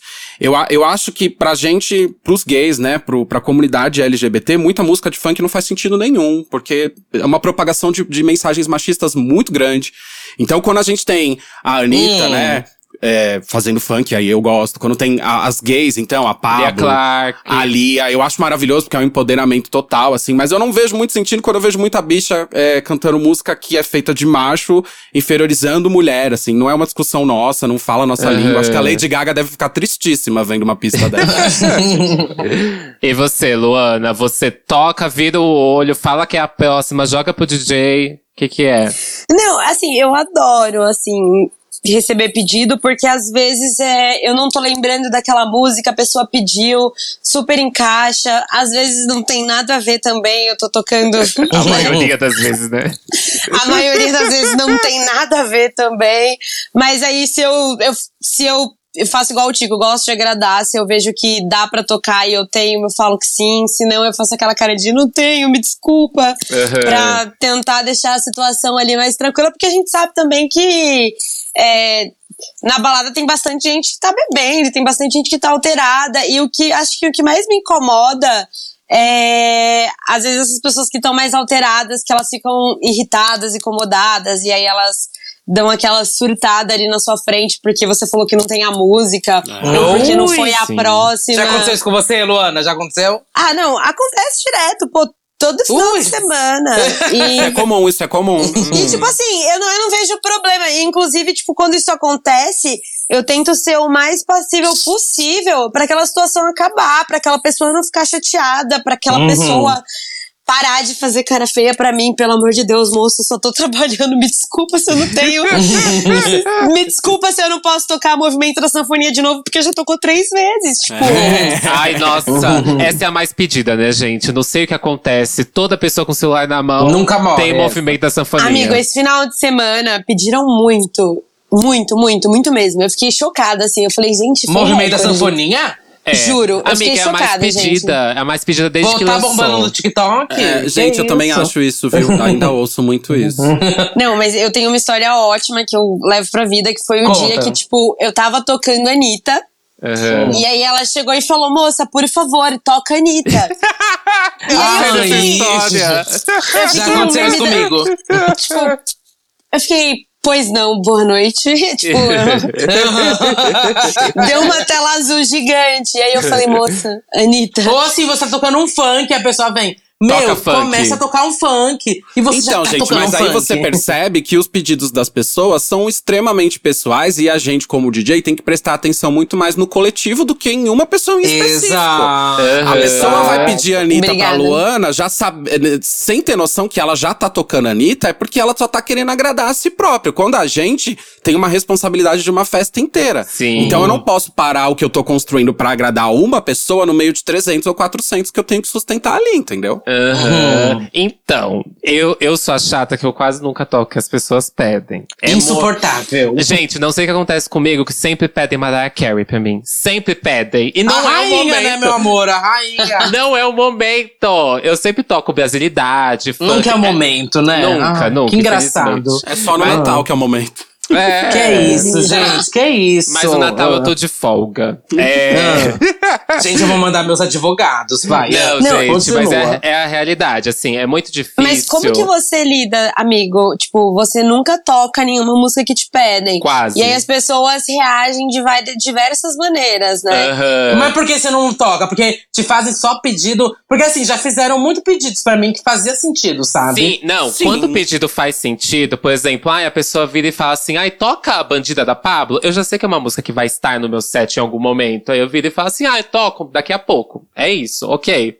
Só que, muitas vezes acontece de me pedir pop internacional que não faz muito sentido com o set que eu trabalho, porque eu gosto de tocar brasilidades, porque aí já estão os meus remixes, que são remixes de músicas Brasil, que aí também já estão minhas produções, que são produções brasileiras. Então, pra mim, não faz sentido simplesmente meter um Seven Rings no meio de uma música da Lia Clark, entendeu? Pra mim não Sim. faz sentido. É, é que também as pessoas deviam entender esse pedido como sugestão, né, Satã? E não como uma ordem, né? É, Sim, exato. Mas o que eu faço? É uma sugestão, exato. Falou tudo. Eu tenho, eu tenho os dois moods. Ou eu falo pra pessoa, se eu sou sincero, olha, amor, eu não tenho essa música, não vou tocar, tá? E é isso.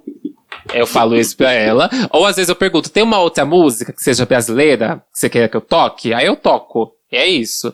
Ou eu falo, vou passar pro próximo DJ porque eu não vou tocar, tá bom? E aí eu passo, eu sempre pego e passo pro próximo DJ. Eu jogo a bola pro outro. Aí ele que se vira. Ah, então a gente Hum. tem as mesmas posturas, todos nós, só que a gente. Né, tem- todo tem- mundo passa pro próximo, próximo, ninguém é atendido, né, meu amor? É isso que eu tô catando. Mas aqui, olha, um maniaco. eu, eu acho que eu preciso aproveitar o espaço pra falar nesse momento que, tipo, se o DJ não vai tocar agora a música que você pediu, ou ele não tem, ou agora não dá porque é um estilo diferente, você pode agradecer e seguir em frente. Você não precisa ficar lá fazendo cara feia pro DJ, você não precisa Aham. chamar seus amigos e ficar falando pra eles o quanto você odeia o DJ porque o DJ não atendeu o seu pedido. Mona! Porque. Cara, até o reclamação em é Instagram a gente recebe disso. Gente, Ah, exato.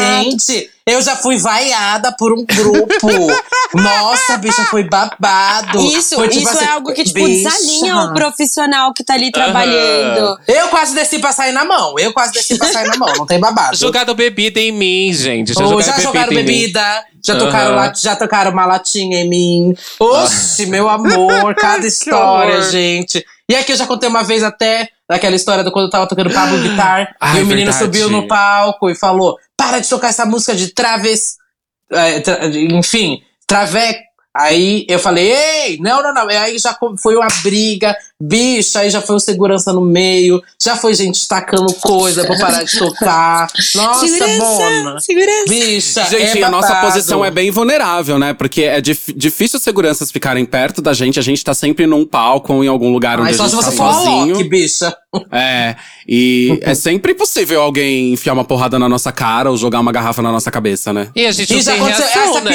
é, e isso que eu falei até no começo do episódio, aconteceu e já acontece. E acontece muito, né? Luana deve saber aí que, enfim, já deve ter passado isso acontecendo na selva. Mas gente subir pra pedir a música nesse momento, Sim, ela tá eufórica, nossa. mas ela está extremamente bêbada. Era double caipirinha, double, sei lá, double alguma, algum caralho de algum álcool. E aí, obviamente, ficou mamada. Subiu lá, eu quero a nova da Luísa Sons, é agora. é a próxima. e ela assim com uma cerveja na mão. E aí o que acontece? Cerveja esbarra no material. O material, o CDJ, 5 mil reais por baixo, assim. Depende baixo, do bem CDJ. Por baixo, baixo. bem baixo, bem Um baixo. dois Nem aceita né? pendrive. Dois, né? É, então, eu tô falando assim, uma XDJ, vai. Uma XDJ, aí 5 mil, fácil. pendrive de 8 GB. É. Então eu tô falando aí essa, esse modelo. Então aí você, a- a- que você jogou a cerveja, eu já vi isso acontecendo, a música parou. A boate inteira olha pro DJ, a pessoa que, Que é tava com aquela dele. cerveja da mão, é. Aí a pessoa que tava com aquela cerveja na mão, ai, desculpa, desceu, se É. perdeu no meio de todo mundo da boate. Em dois segundos perdi ela, a pessoa sumiu. E aí, o que eu faço? A boate inteira achou que você botou pra fuder. Ou às vezes a própria boate tá com problema no som, mau contato. Nossa. O som desliga no, no dia que você tá tocando. Isso é Todo super mundo da comum boate também. olha pra você. É- isso é comum, assim, em boate normal. Tô mexendo tá com lá- traumas, hein? É. Tô mexendo com traumas de vocês. Não, mas isso é comum, às vezes, do nada o som parar. E aí todo mundo olha pra sua cara e o problema não é seu, não tem como você consertar. Mas isso é mais comum ainda, gente, em show. Às vezes tá rolando um show no meio da boate, alguma coisa assim, e é uma experiência. que, Assim, não desejo a ninguém. Do nada o microfone da artista para, o som para, todo mundo olha pra sua cara, a artista também, e a culpa é de quem? Simplesmente não sabe nada que aconteceu. Mas sabe por quê, É. Zata? É porque existe uma coisa que é bem ruim na nossa profissão, de que todo mundo pode meter a mão ali, entendeu? Aham. É, a- não sei, infelizmente as casas e os produtores abrem é, espaço, às vezes, para as pessoas. E assim, não criticando quem tem pouca experiência, mas eu acho que o mínimo tem que ser passado antes para o cara que vai assumir o som, para que me- merdas não aconteçam, entendeu? Porque eu já vi Sim. gente subindo no som sem absolutamente saber plugar o pendrive no CNJ. Ah, e isso por, também. por passar muitas Uhum. pessoas bem despreparadas nos equipamentos, eu acho difícil você entrar em São Paulo hoje e encontrar um equipamento que tá 100% bom. E eu já toquei na maior e na menor casa de São Paulo. Eu não, Uhum. não sei dizer pra vocês qual casa tem o equipamento 100% bom. Uhum. Pode ser a casa mais linda no, no palco. Você olha o palco da casa, tem o elevador, o LED, tudo. O som do DJ tá sempre com algum defeito. O cu quebrado. O cu tá sempre quebrado, gente. Nunca presta. É e sempre coisa. parece que é a gente que tá fazendo merda, né? Aham. Ai, gente, é babado. Vocês lembram das histórias é, mirabolantes, Perrengues. cabeças, perrengues, assim, babados, igual eu falei? Já passaram por algumas poucas e boas, já derrubaram alguma coisa aí no meio, o so- a energia acabou no meio da boate. Já aconteceu isso comigo, gente. Foi babado, comigo. contei. Já aconteceu com você, Luana? Conta. Meu, ô Duda, essa festa que acabou a luz, será que foi a mesma que eu tava? Ah, eu Meu, acho que foi! Eu acho que foi, menina! Eu acho que foi a 800 mesma que a gente pessoas tava. numa pista, somzão estralando, e aí a luz acabou. e aí não tinha como fechar a comanda, porque o sistema tava na comanda e todo mundo Gente, ficou eu tava preso na nessa boate. festa. Eu tava Ai, nessa bicha. festa. Aí ninguém, ninguém, ninguém se encontrou porque tava sem luz. é. Eu lembro, eu lembro que ficaram horas pra conseguir fechar comanda, não conseguia Ixi. fazer nada, nada, nada, Eu nada. já vi isso acontecendo na iate, eu já vi isso acontecendo no beco. Na Hot Em alguns Hot. lugares, na Hot Hot. Já vi em alguns lugares, assim, luz acabou, fudeu. Se for comanda, então, puta que pariu. Fudeu, fudeu, fudeu. É, luz acabar é bem comum. Você Sim. sabe que ali na Rua da Túnel, que é uma rua totalmente residencial, a única casa que existe é a Túnel. Inclusive, a Túnel resiste porque ela veio antes dos prédios residenciais ali. Porque sempre rola uma briga dos moradores com a Túnel. E eles, por isso, sempre tem, tem que tomar muito cuidado com o vazamento de som e tal. Aham. Mas ali rola muita manutenção da energia elétrica por causa dos prédios em volta. E vira e mexe. Quando eu tinha, enfim, mais. Agora, antes da pandemia, tinha mais datas na túnel.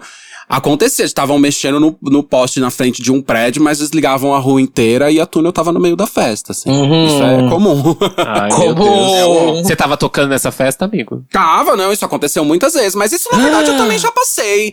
Porque ah, o lance da túnel é por causa da rua que é residencial. Aham. E às vezes até parece que é meio proposital por parte dos moradores que gostariam de expulsar as bichas dali. Como eu falei, a túnel Sim. resiste porque ela tem quase 30 anos. Então ela veio antes de todo mundo morar ali. Mas no próprio Bofetada mesmo, uma boate próxima, uma vez estava fazendo uma reforma e eles mesmos estavam mexendo no- nos postes, na, na ligação elétrica. E teve uma noite que eles desligaram quase a Peixoto Gomide inteira, assim. E a gente tava no meio da festa. Passada. Foi, foi bem uó. Na verdade, tava quase pegando fogo lá e era babado.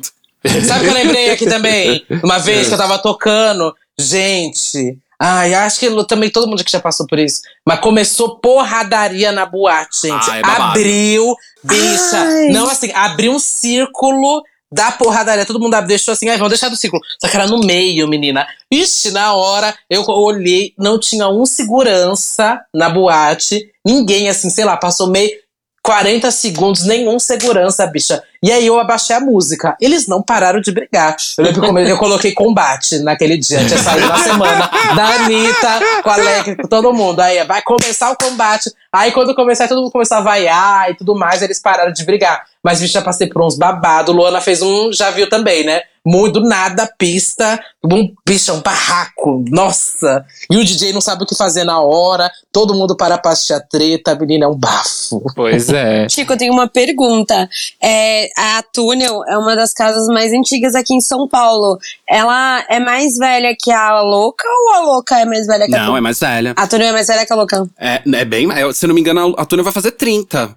Inclusive, é a mais velha em funcionamento. Se a Sim. Nostro Mundo tivesse aberta, Uhum. seria a mais antiga. Mas a Túnel, é a- em funcionamento, é a mais antiga LGBT de São Paulo. Uhum, A segunda é a Blue Space, né? Não, eu acho que a segunda já é a Louca. uhum. Eu preciso ver, mas, é, mas são as três. A Blue Space, a Túnel e a Louca são as mais antigas. Uhum. Uma coisa que o Tico tava falando, que eu até gostaria de pôr um ponto sobre como a Túnel resiste lá naquela rua. Porque ali na Rua Augusta também a gente tá vivendo meio que uma especulação imobiliária bem forte, né? Poucos Uhum. clubes que sobraram, eles estão resistindo.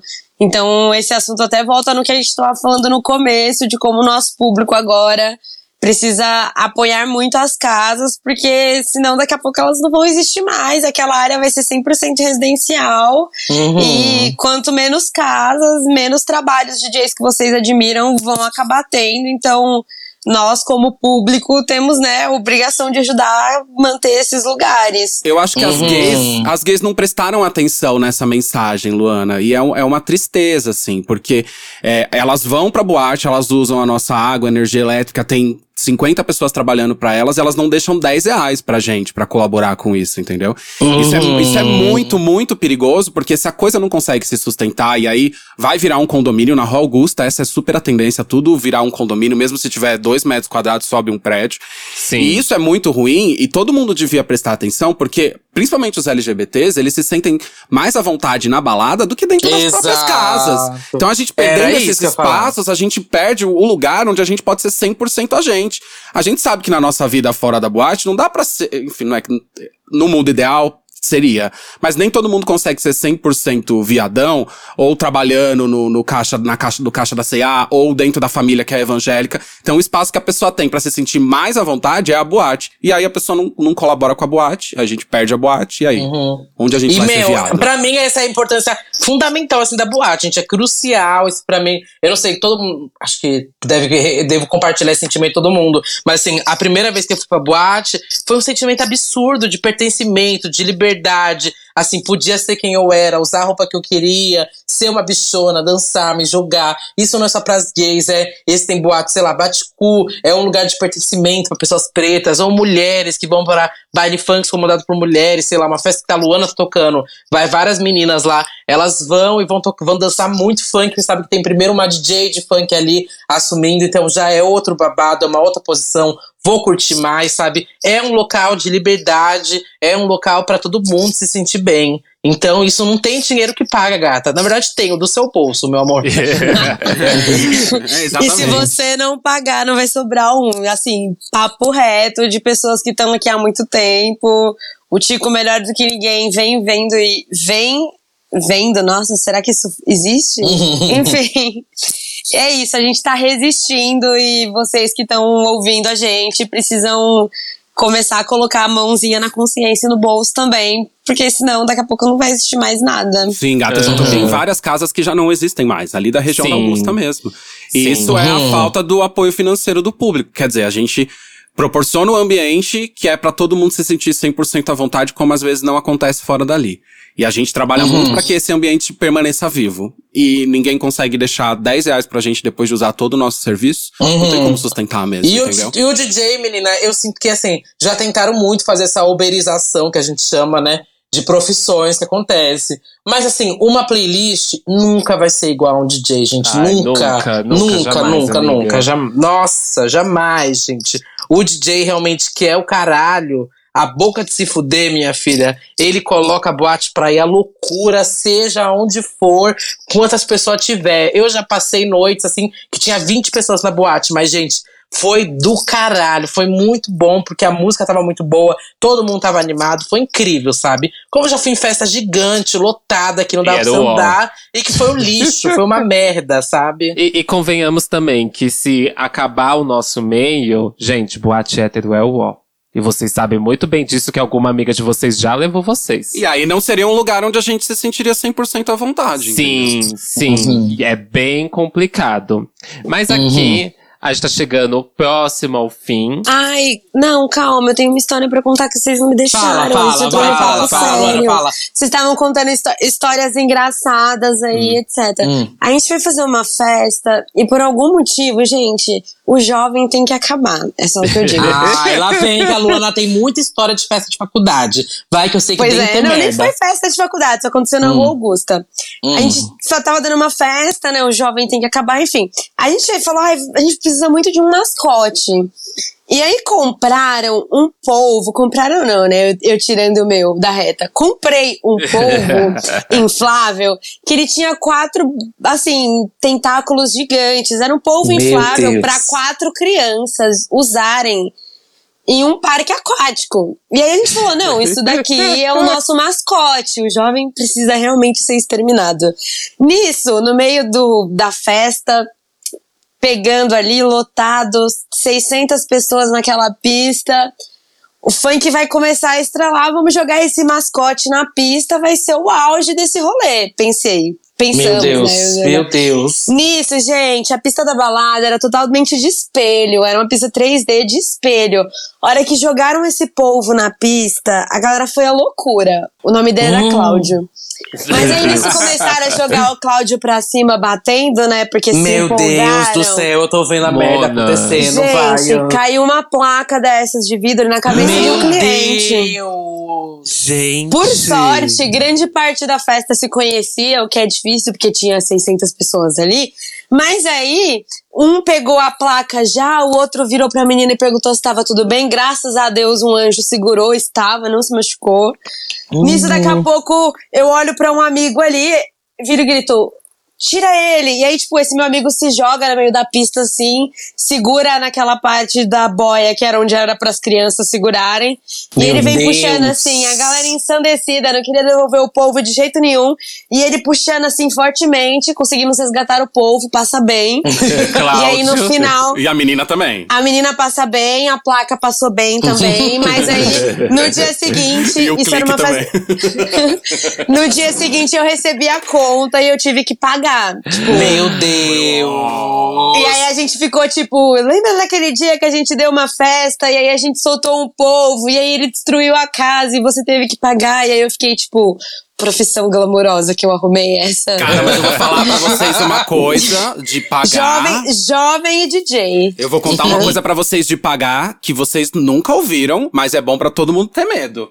Eu É. vi um DJ ter que pagar o CDJ, tá? Ah, Ah, já quase aconteceu menina. comigo, viu? Já quase Já aconteceu. quase aconteceu comigo. Mas é também. aquele vídeo da The Week, tá, Tech, já havia acontecendo isso também. Ah, de que derrubar? desmorona o palco inteiro ali. É, mas gente, ali era tá cliente, né? Sim. Ali era cliente, né? É o que eu verdade, tô era falando é verdade. porque eu, eu tinha. Eu trabalhei com um DJ, depois do, do no WhatsApp a gente fala melhor, tá?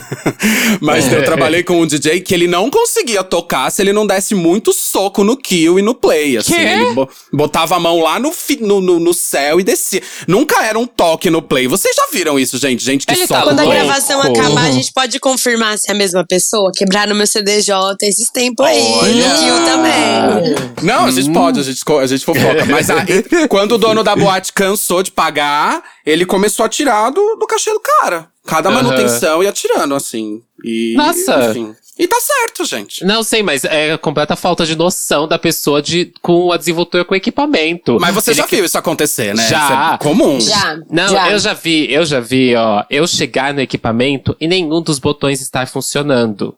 E como que a pessoa tava dando play antes de mim? Como é que tava tocando a boate? Fica, fica aí Uhum. o mistério.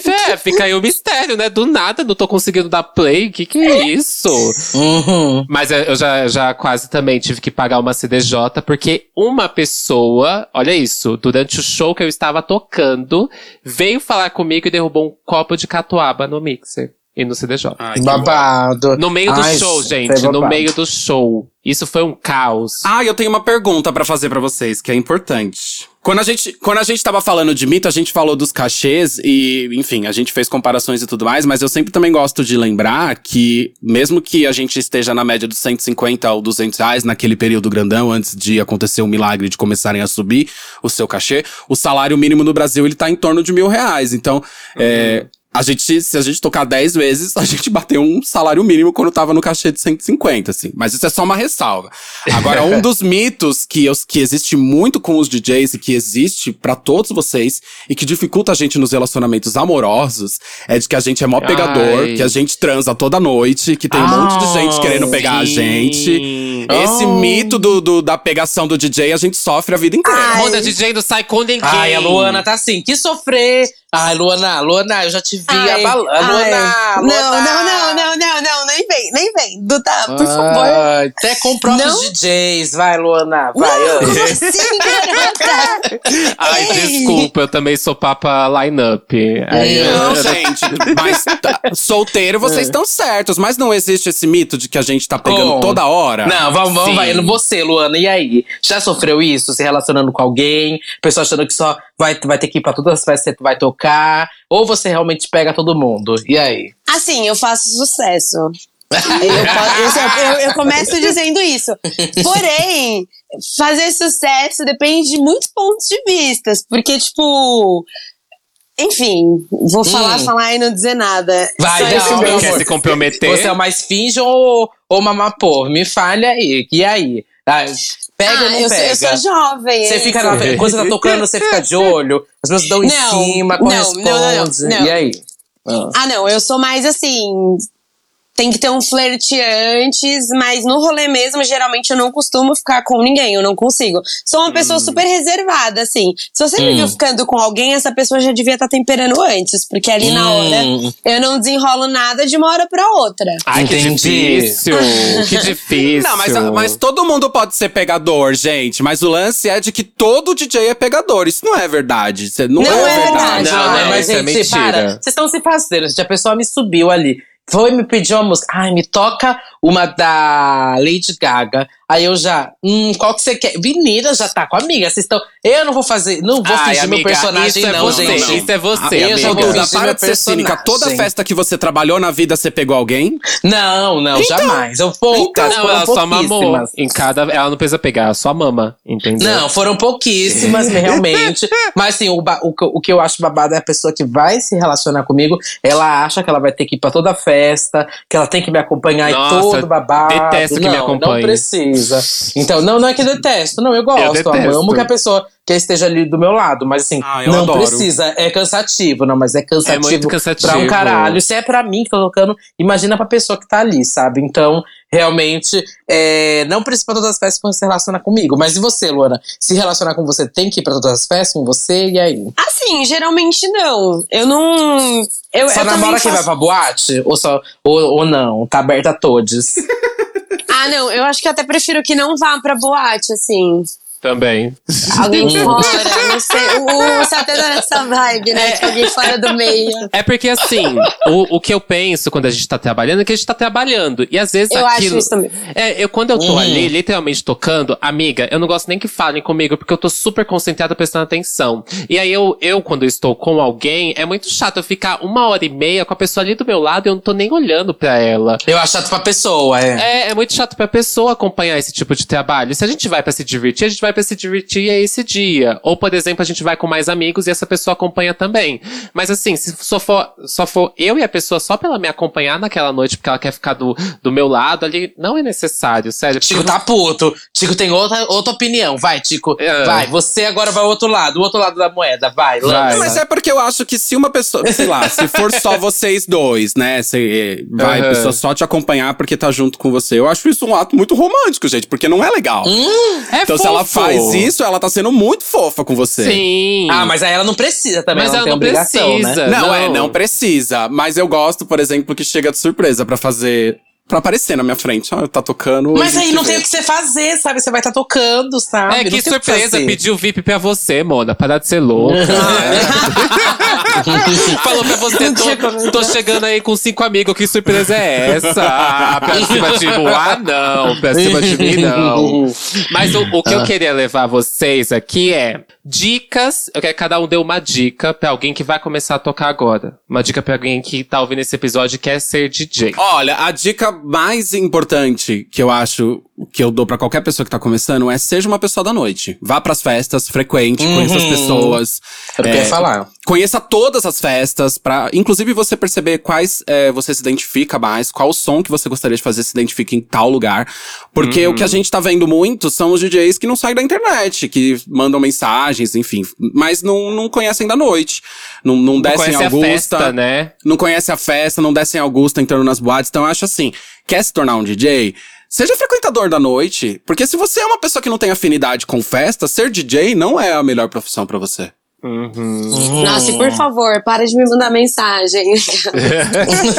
Não, pode mandar, mas assim, gente, frequente. É, é que vocês não acham, ó, por exemplo, uma pessoa ai, manda uma mensagem, ah, eu quero tocar na louca. Você me ajuda? Ajudo. Você já foi lá? Não. Não, fui. ai, detesto. Acho isso. Péssimo, isso é horrível. E quando eu trabalhava no beco, eu ficava puto. Como assim? Tipo assim, meu sonho é tocar na casa. Bicha, você nunca pisou, não é que você tem que frequentar. Mas saiba quem tá lá, porque se você primeiro já vai de cara, saiba observar como que é o público ali, o que toca ali naquele lugar. Sim. Qual é o, con- o contexto daquela boate, sabe? Isso faz muita diferença. Assim, claro que se você me mandar um set e eu curtir, eu posso chamar pra tocar. Mas Aham. se eu posso também, tipo, te conhecer pessoalmente, você entender o feeling, pra mim aquilo vai ser muito importante. Ou você entende o feeling ali na hora que você chegar também, mas se você for antes, entender que, que acontece ali naquela boate, vai ser massa, sabe? Mas e você sabe que esse lance é tão real que eu, eu sou administrador de várias fanpages de várias casas e festas. Às vezes, as pessoas mandam a mesma mensagem colada pra todas Sim, as festas. sim. E, inclusive, em todas, ela tá dizendo que o sonho dela é se apresentar na louca, no bofetada, na túnel. Fala, caralho, Mal e tipo sabe assim, ela. você nunca foi lá pra, pra saber, nem se combina com você. Total. Eu acho isso muito feio. Total. Uhum. E você, Luana? Ah, eu acho que, assim, não que eu responda, mas o que eu indicaria, assim, é, além disso do que o Tico falou pra acrescentar, é estude. Estuda porque pra sustentar o close você tem que saber também, não é só não é só chegar lá e achar que você vai dar play No porque isso o pronto. O YouTube faz sozinho, então, tipo, Ai, estuda mesmo, porque é um Estuda. diferencial. Estuda, não, não estuda. é, não é diferencial, acho que é o, é o básico, né, É o básico. Básico. É Gente, e necessário. esse lance que a Luana tá falando de que estude porque o close não vai sustentar, encaixa muito com uma onda de drag DJ que a gente viu muito tempo. E assim, Horrores. a única Ai. pessoa. ó, Eu, eu vou ter que puxar esse saco, eu não queria encher a bola dessa Ai, bicha. vai, vai que eu tenho certeza. A única drag que eu vi estudar pra ser DJ foi a Duda. A única. A única. Bicha, é babado, é E babado. toca mal, eu assino né? embaixo. Babado. Eu assino embaixo. Ah, vai se fuder. Não, mas eu sabe assino por quê? embaixo, É, Duda, você pode me confirmar isso. Ah, quando Posso, começou muito o confirmo. lance de drag DJs, é, elas entraram muito no mercado, o que é maravilhoso, porque a figura da drag é fundamental. Sim. Mas a, a preocupação número um delas sempre foi o visual. Total. E entregar a. tá bonita na, na, na, na festa e segurar o close é maravilhoso, mas entregar na pista não interessa o seu visual. Você pode, inclusive, ser horrorosa. Você pode ser muito Uhum. feia, pode estar de burca e ninguém vê nada seu. Então, Uhum. ok. Então, isso eu vi acontecer muito com as drags DJs, tem a ver com o conselho que a Luana deu de estudo. Porque nas drags Uhum. DJs, elas estavam todas preocupadas com o visual. Agora, na pista, olha, pouquíssimas entregava, entregavam. E a única pessoa que eu vi drag que foi estudar mixagem e música, estudar equipamentos, foi a Duda. E aí chega atrasada. Ai, chegou atrasada que eu tava me montando. Bicho, eu tô nem aí se você tava É, se montando. Eu só quero que você realmente chegue no seu horário para não atrasar outra pessoa que pode ter uma outra festa, algum outro giga, algum outro babado. Mas assim, saiba. To... Bicha, pra mim é o básico do básico. Se você é drag, se você não é, tanto faz pra mim. Mas saiba tocar o básico ali. Assim, se você conseguir dar o play. É, fazendo uma leve virada pra, já tá ótimo, sabe? Aham. Uma virada que respeite o mínimo ali da boate, o mínimo do termônimo da, da boate, sabe? Mas estude, gente. É igual toda profissão. Como assim uma pessoa vai, sei lá, fazer advocacia sem estudar. Ela não tem como exercer isso. É então, que se você quer ser DJ, não tem como. confundiram, né, Duda? No lance das drag. DJs confundiram que o lance era só se montar para entrar no line-up. Só não ser é drag, isso. né? Só ser Hum. drag. E com não é certeza sobre vai isso. ficar mais caro se você quiser ser uma drag DJ, porque além de, de se preparar pra ser DJ, você tem que preparar o seu personagem, que não é uma coisa barata no Brasil, mas a escolha é sua. Exato. A Exato. escolha, A escolha é sua. Você faz se você quiser, você pode ser só DJ. Sim, Uhum, total. Assina embaixo, assina embaixo, bicha. Já passei por todos os lugares aí do Brasil, milhões de drag queens line-up. Toda vez é um despreparo, gente. Não é indireta pra ninguém, mas é, assim, Até eu porque ficava serve triste. pra todas. É. então, é. Eu ficava triste, eu não acho que eu sou a única. Tem a Las Bibas, é uma DJ maravilhosa. Ah, Já- sim, é. Tem muita DJ aí drag também Milena já Vox arrasa. encontrei. Aham. É, já, Milena Vox, já vi muita DJ drag por aí, não sou a única não, meu, jamais meu cu é o cu de ouro. Não, gente, é porque conhe... a única que eu trabalhei que eu, que eu conheci, que eu via se preparar era você. Mas de fato, Las Bibas arrasa, a Milena Vox arrasa. Tem umas Um mais lá no, no Nordeste que eu vejo se preparar melhor como DJ. Mas a maioria eu vejo muito mais preocupado com a peruca e maquiagem do que com o que vai entregar na pista. Exato, E exato. você, Duda, qual que é a sua dica que você dá? Ah, eu ia dar essa dica do Tico de ir pra festa, mas olha, vou dar uma dica valiosa, vai. É, É. Que não tem nada a ver com isso daqui, mas a minha dica vai ser baixa o Record Box. O que, que é isso? É um programa que tudo. vai reconhecer pra você o. Isso é tudo, gente. Então, podia dar muitas dicas, muitas, mas acho que essa vai ser a fundamental. Baixa o Record Box ou que seja um virtual DJ. Virtual DJ é um programa básico pra DJs que dá pra Sim. você ver direitinho ali. Uma CDJ, a outra CDJ, igualzinho como vai ser na boate, gata. E juro pra você, igualzinho. E você consegue até simular como que é tocar por ali. Muitas pessoas que eu conheço que começaram no SoundCloud, etc., começaram pelo Virtual DJ. O Virtual DJ é incrível, dá pra você eu comecei testar pelo Virtual é. DJ. Quase todo mundo, né, amiga, Uhum. começa no Virtual DJ. E aí, tipo, se você já quiser um- passar um pouco pra frente, Record Box eu acho mara. É um programa que vai ler todas as suas músicas e ele vai reconhecer todos os BPMs ali. O dia que me apresentaram que dava pra usar aquilo, eu lembro que minha vida mudou, gente, da água pro vinho.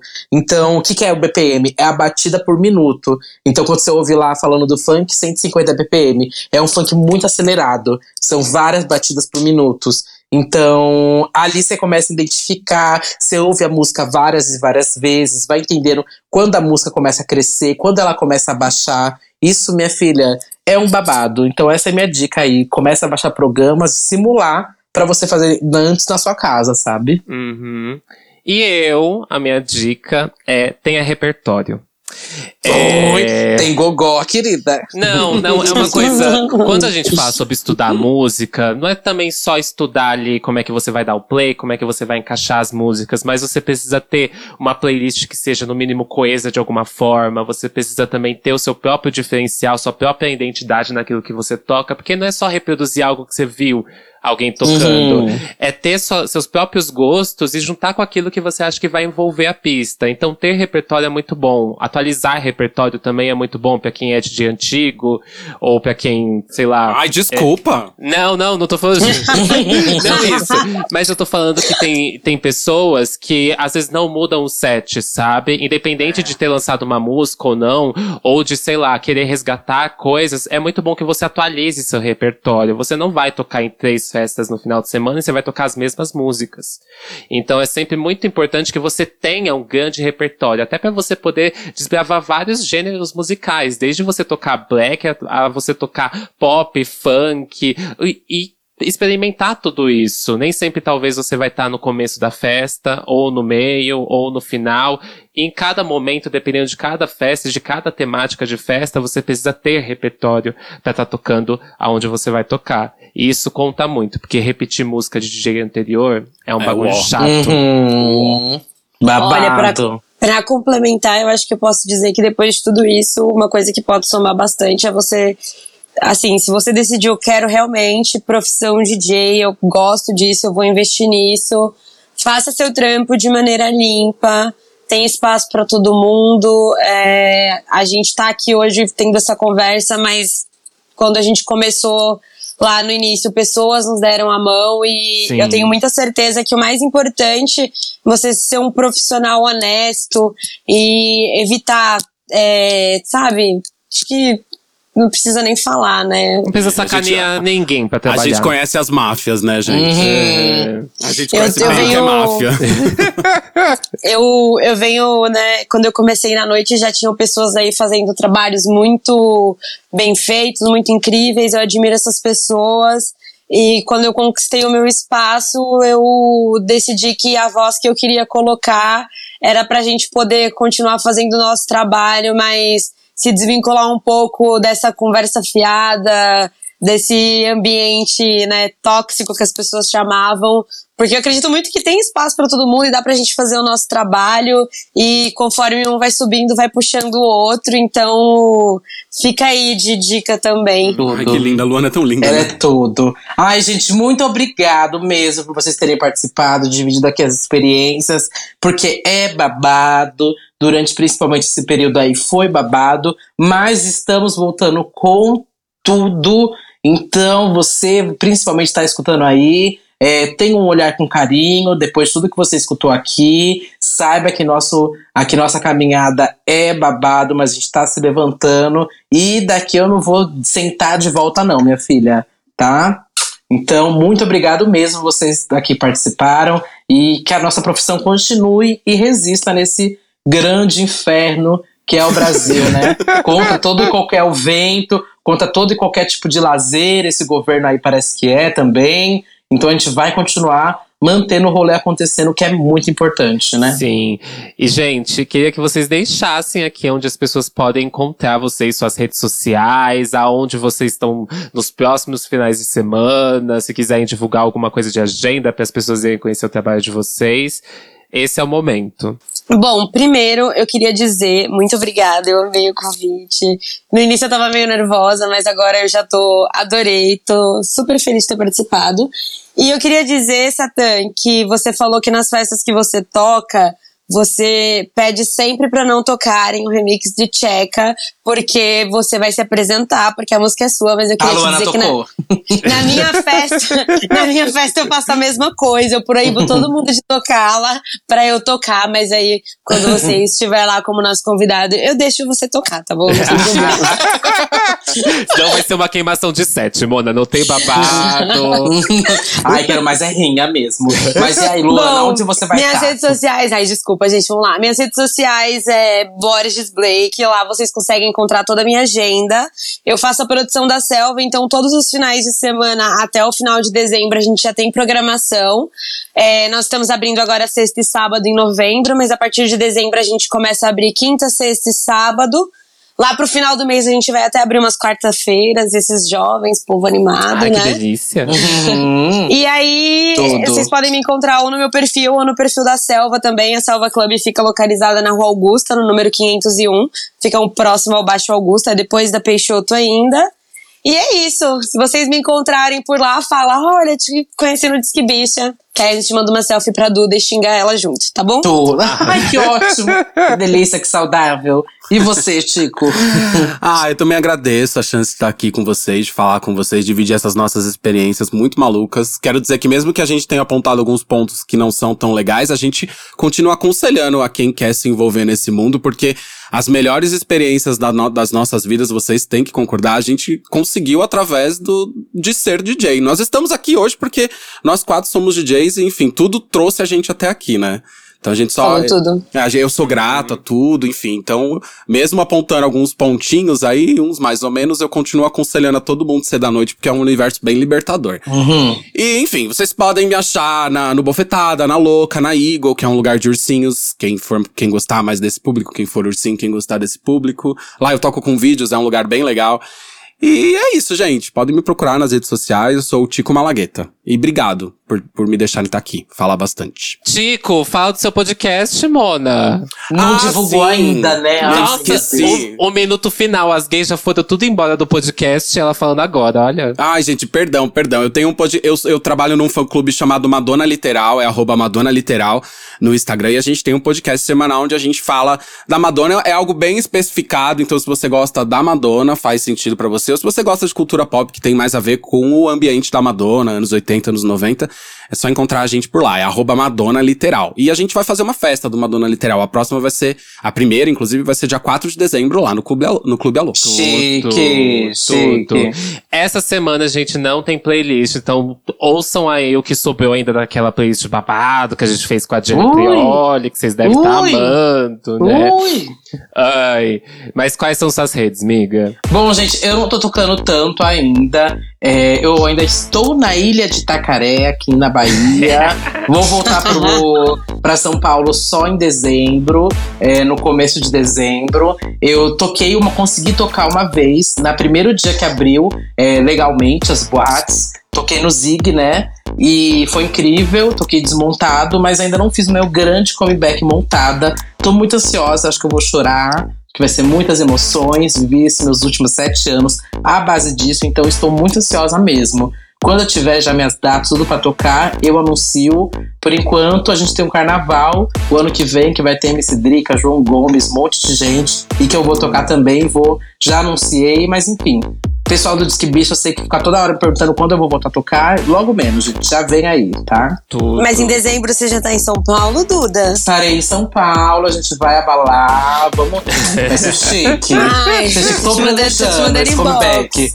Tô Ai. planejando os comebacks aí da vida. Ainda não toquei montada, tô ansiosa, mas também tô avaliando tudo. Mas a gente vai, vai fechar, vai ser tudo. Ai, eu amei muito esse final, divulgando datas. Acho que é a coisa que mais casa, casaria com esse episódio, né? Sob profissão DJ, a gente divulgando esses nossos próximos trabalhos. Primeiramente, minhas redes sociais são satanmusic, S4TAN. É, vocês me encontram no Twitter, Instagram, também nas plataformas digitais, tá? Pra ouvir minhas músicas, meus remixes, meu EP.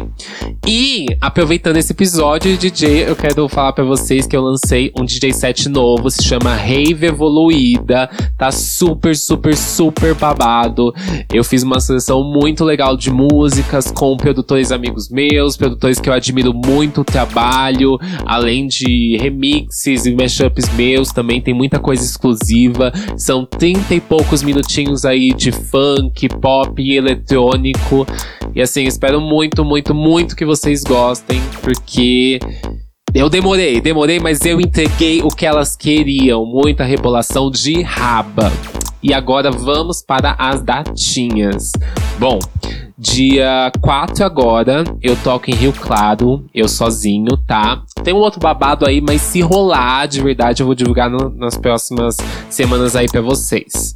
É, dia 11 de dezembro, eu toco em Franca com o Dani Bond. Dia 12 de dezembro, eu toco em São Paulo. Vai rolar o Power of Pride, é um festival aí que vai ter Pra quem conhece Kelly, uma cantora maravilhosa. Eu acho que a gente falou pouco dela aqui no podcast, mas vai ter ela, vai ter algumas drags tipo a Lemon, a Vachatic, e vai ter um show completão com bailarinas, telão, tudo da Dani Bond. Vai ser sensacional. Ah, no dia 18 de dezembro eu toco em Santos com a Dani. E no dia 19 de dezembro eu toco em Campinas com a Dani. É a agenda da Dani Bond, né? Ui! Nem minha agenda aqui. É, e em janeiro vai rolar no dia 14 de janeiro o festival Marshmallow com vários, vários, vários artistas. Lesha, Pocá, Glória Groove, Lia Clark. E vai ter Dani Bond também, eu toco com ela. Chique. E minha agenda está super aberta. Aí você que é contratante, quiser mandar um negócio, um babado lá, minha equipe responde. E vai ser um luxo tocar aí na cidade de vocês. E se você me vê tocando, vai lá, me dá um oi, me dá um beijo, vamos tirar uma foto, um cheiro, vamos se ver. É isso. Arrasou. Bom, gente, é isso. Também não esqueça de seguir a gente no arroba Disquebicha. Compartilha esse episódio, marca o meu perfil, marca o perfil do Satã, marca o perfil da Luana, marca o perfil do Tico, marca o perfil de todo mundo, pra gente saber que você tá escutando e está gostando. E deixa lá o comentário também pra gente ler no próximo episódio, gente. Beijo! Beijo, Tchau. tchau. Beijo, Beijo. tchau! Vejo vocês no rolê. Ai, que delícia.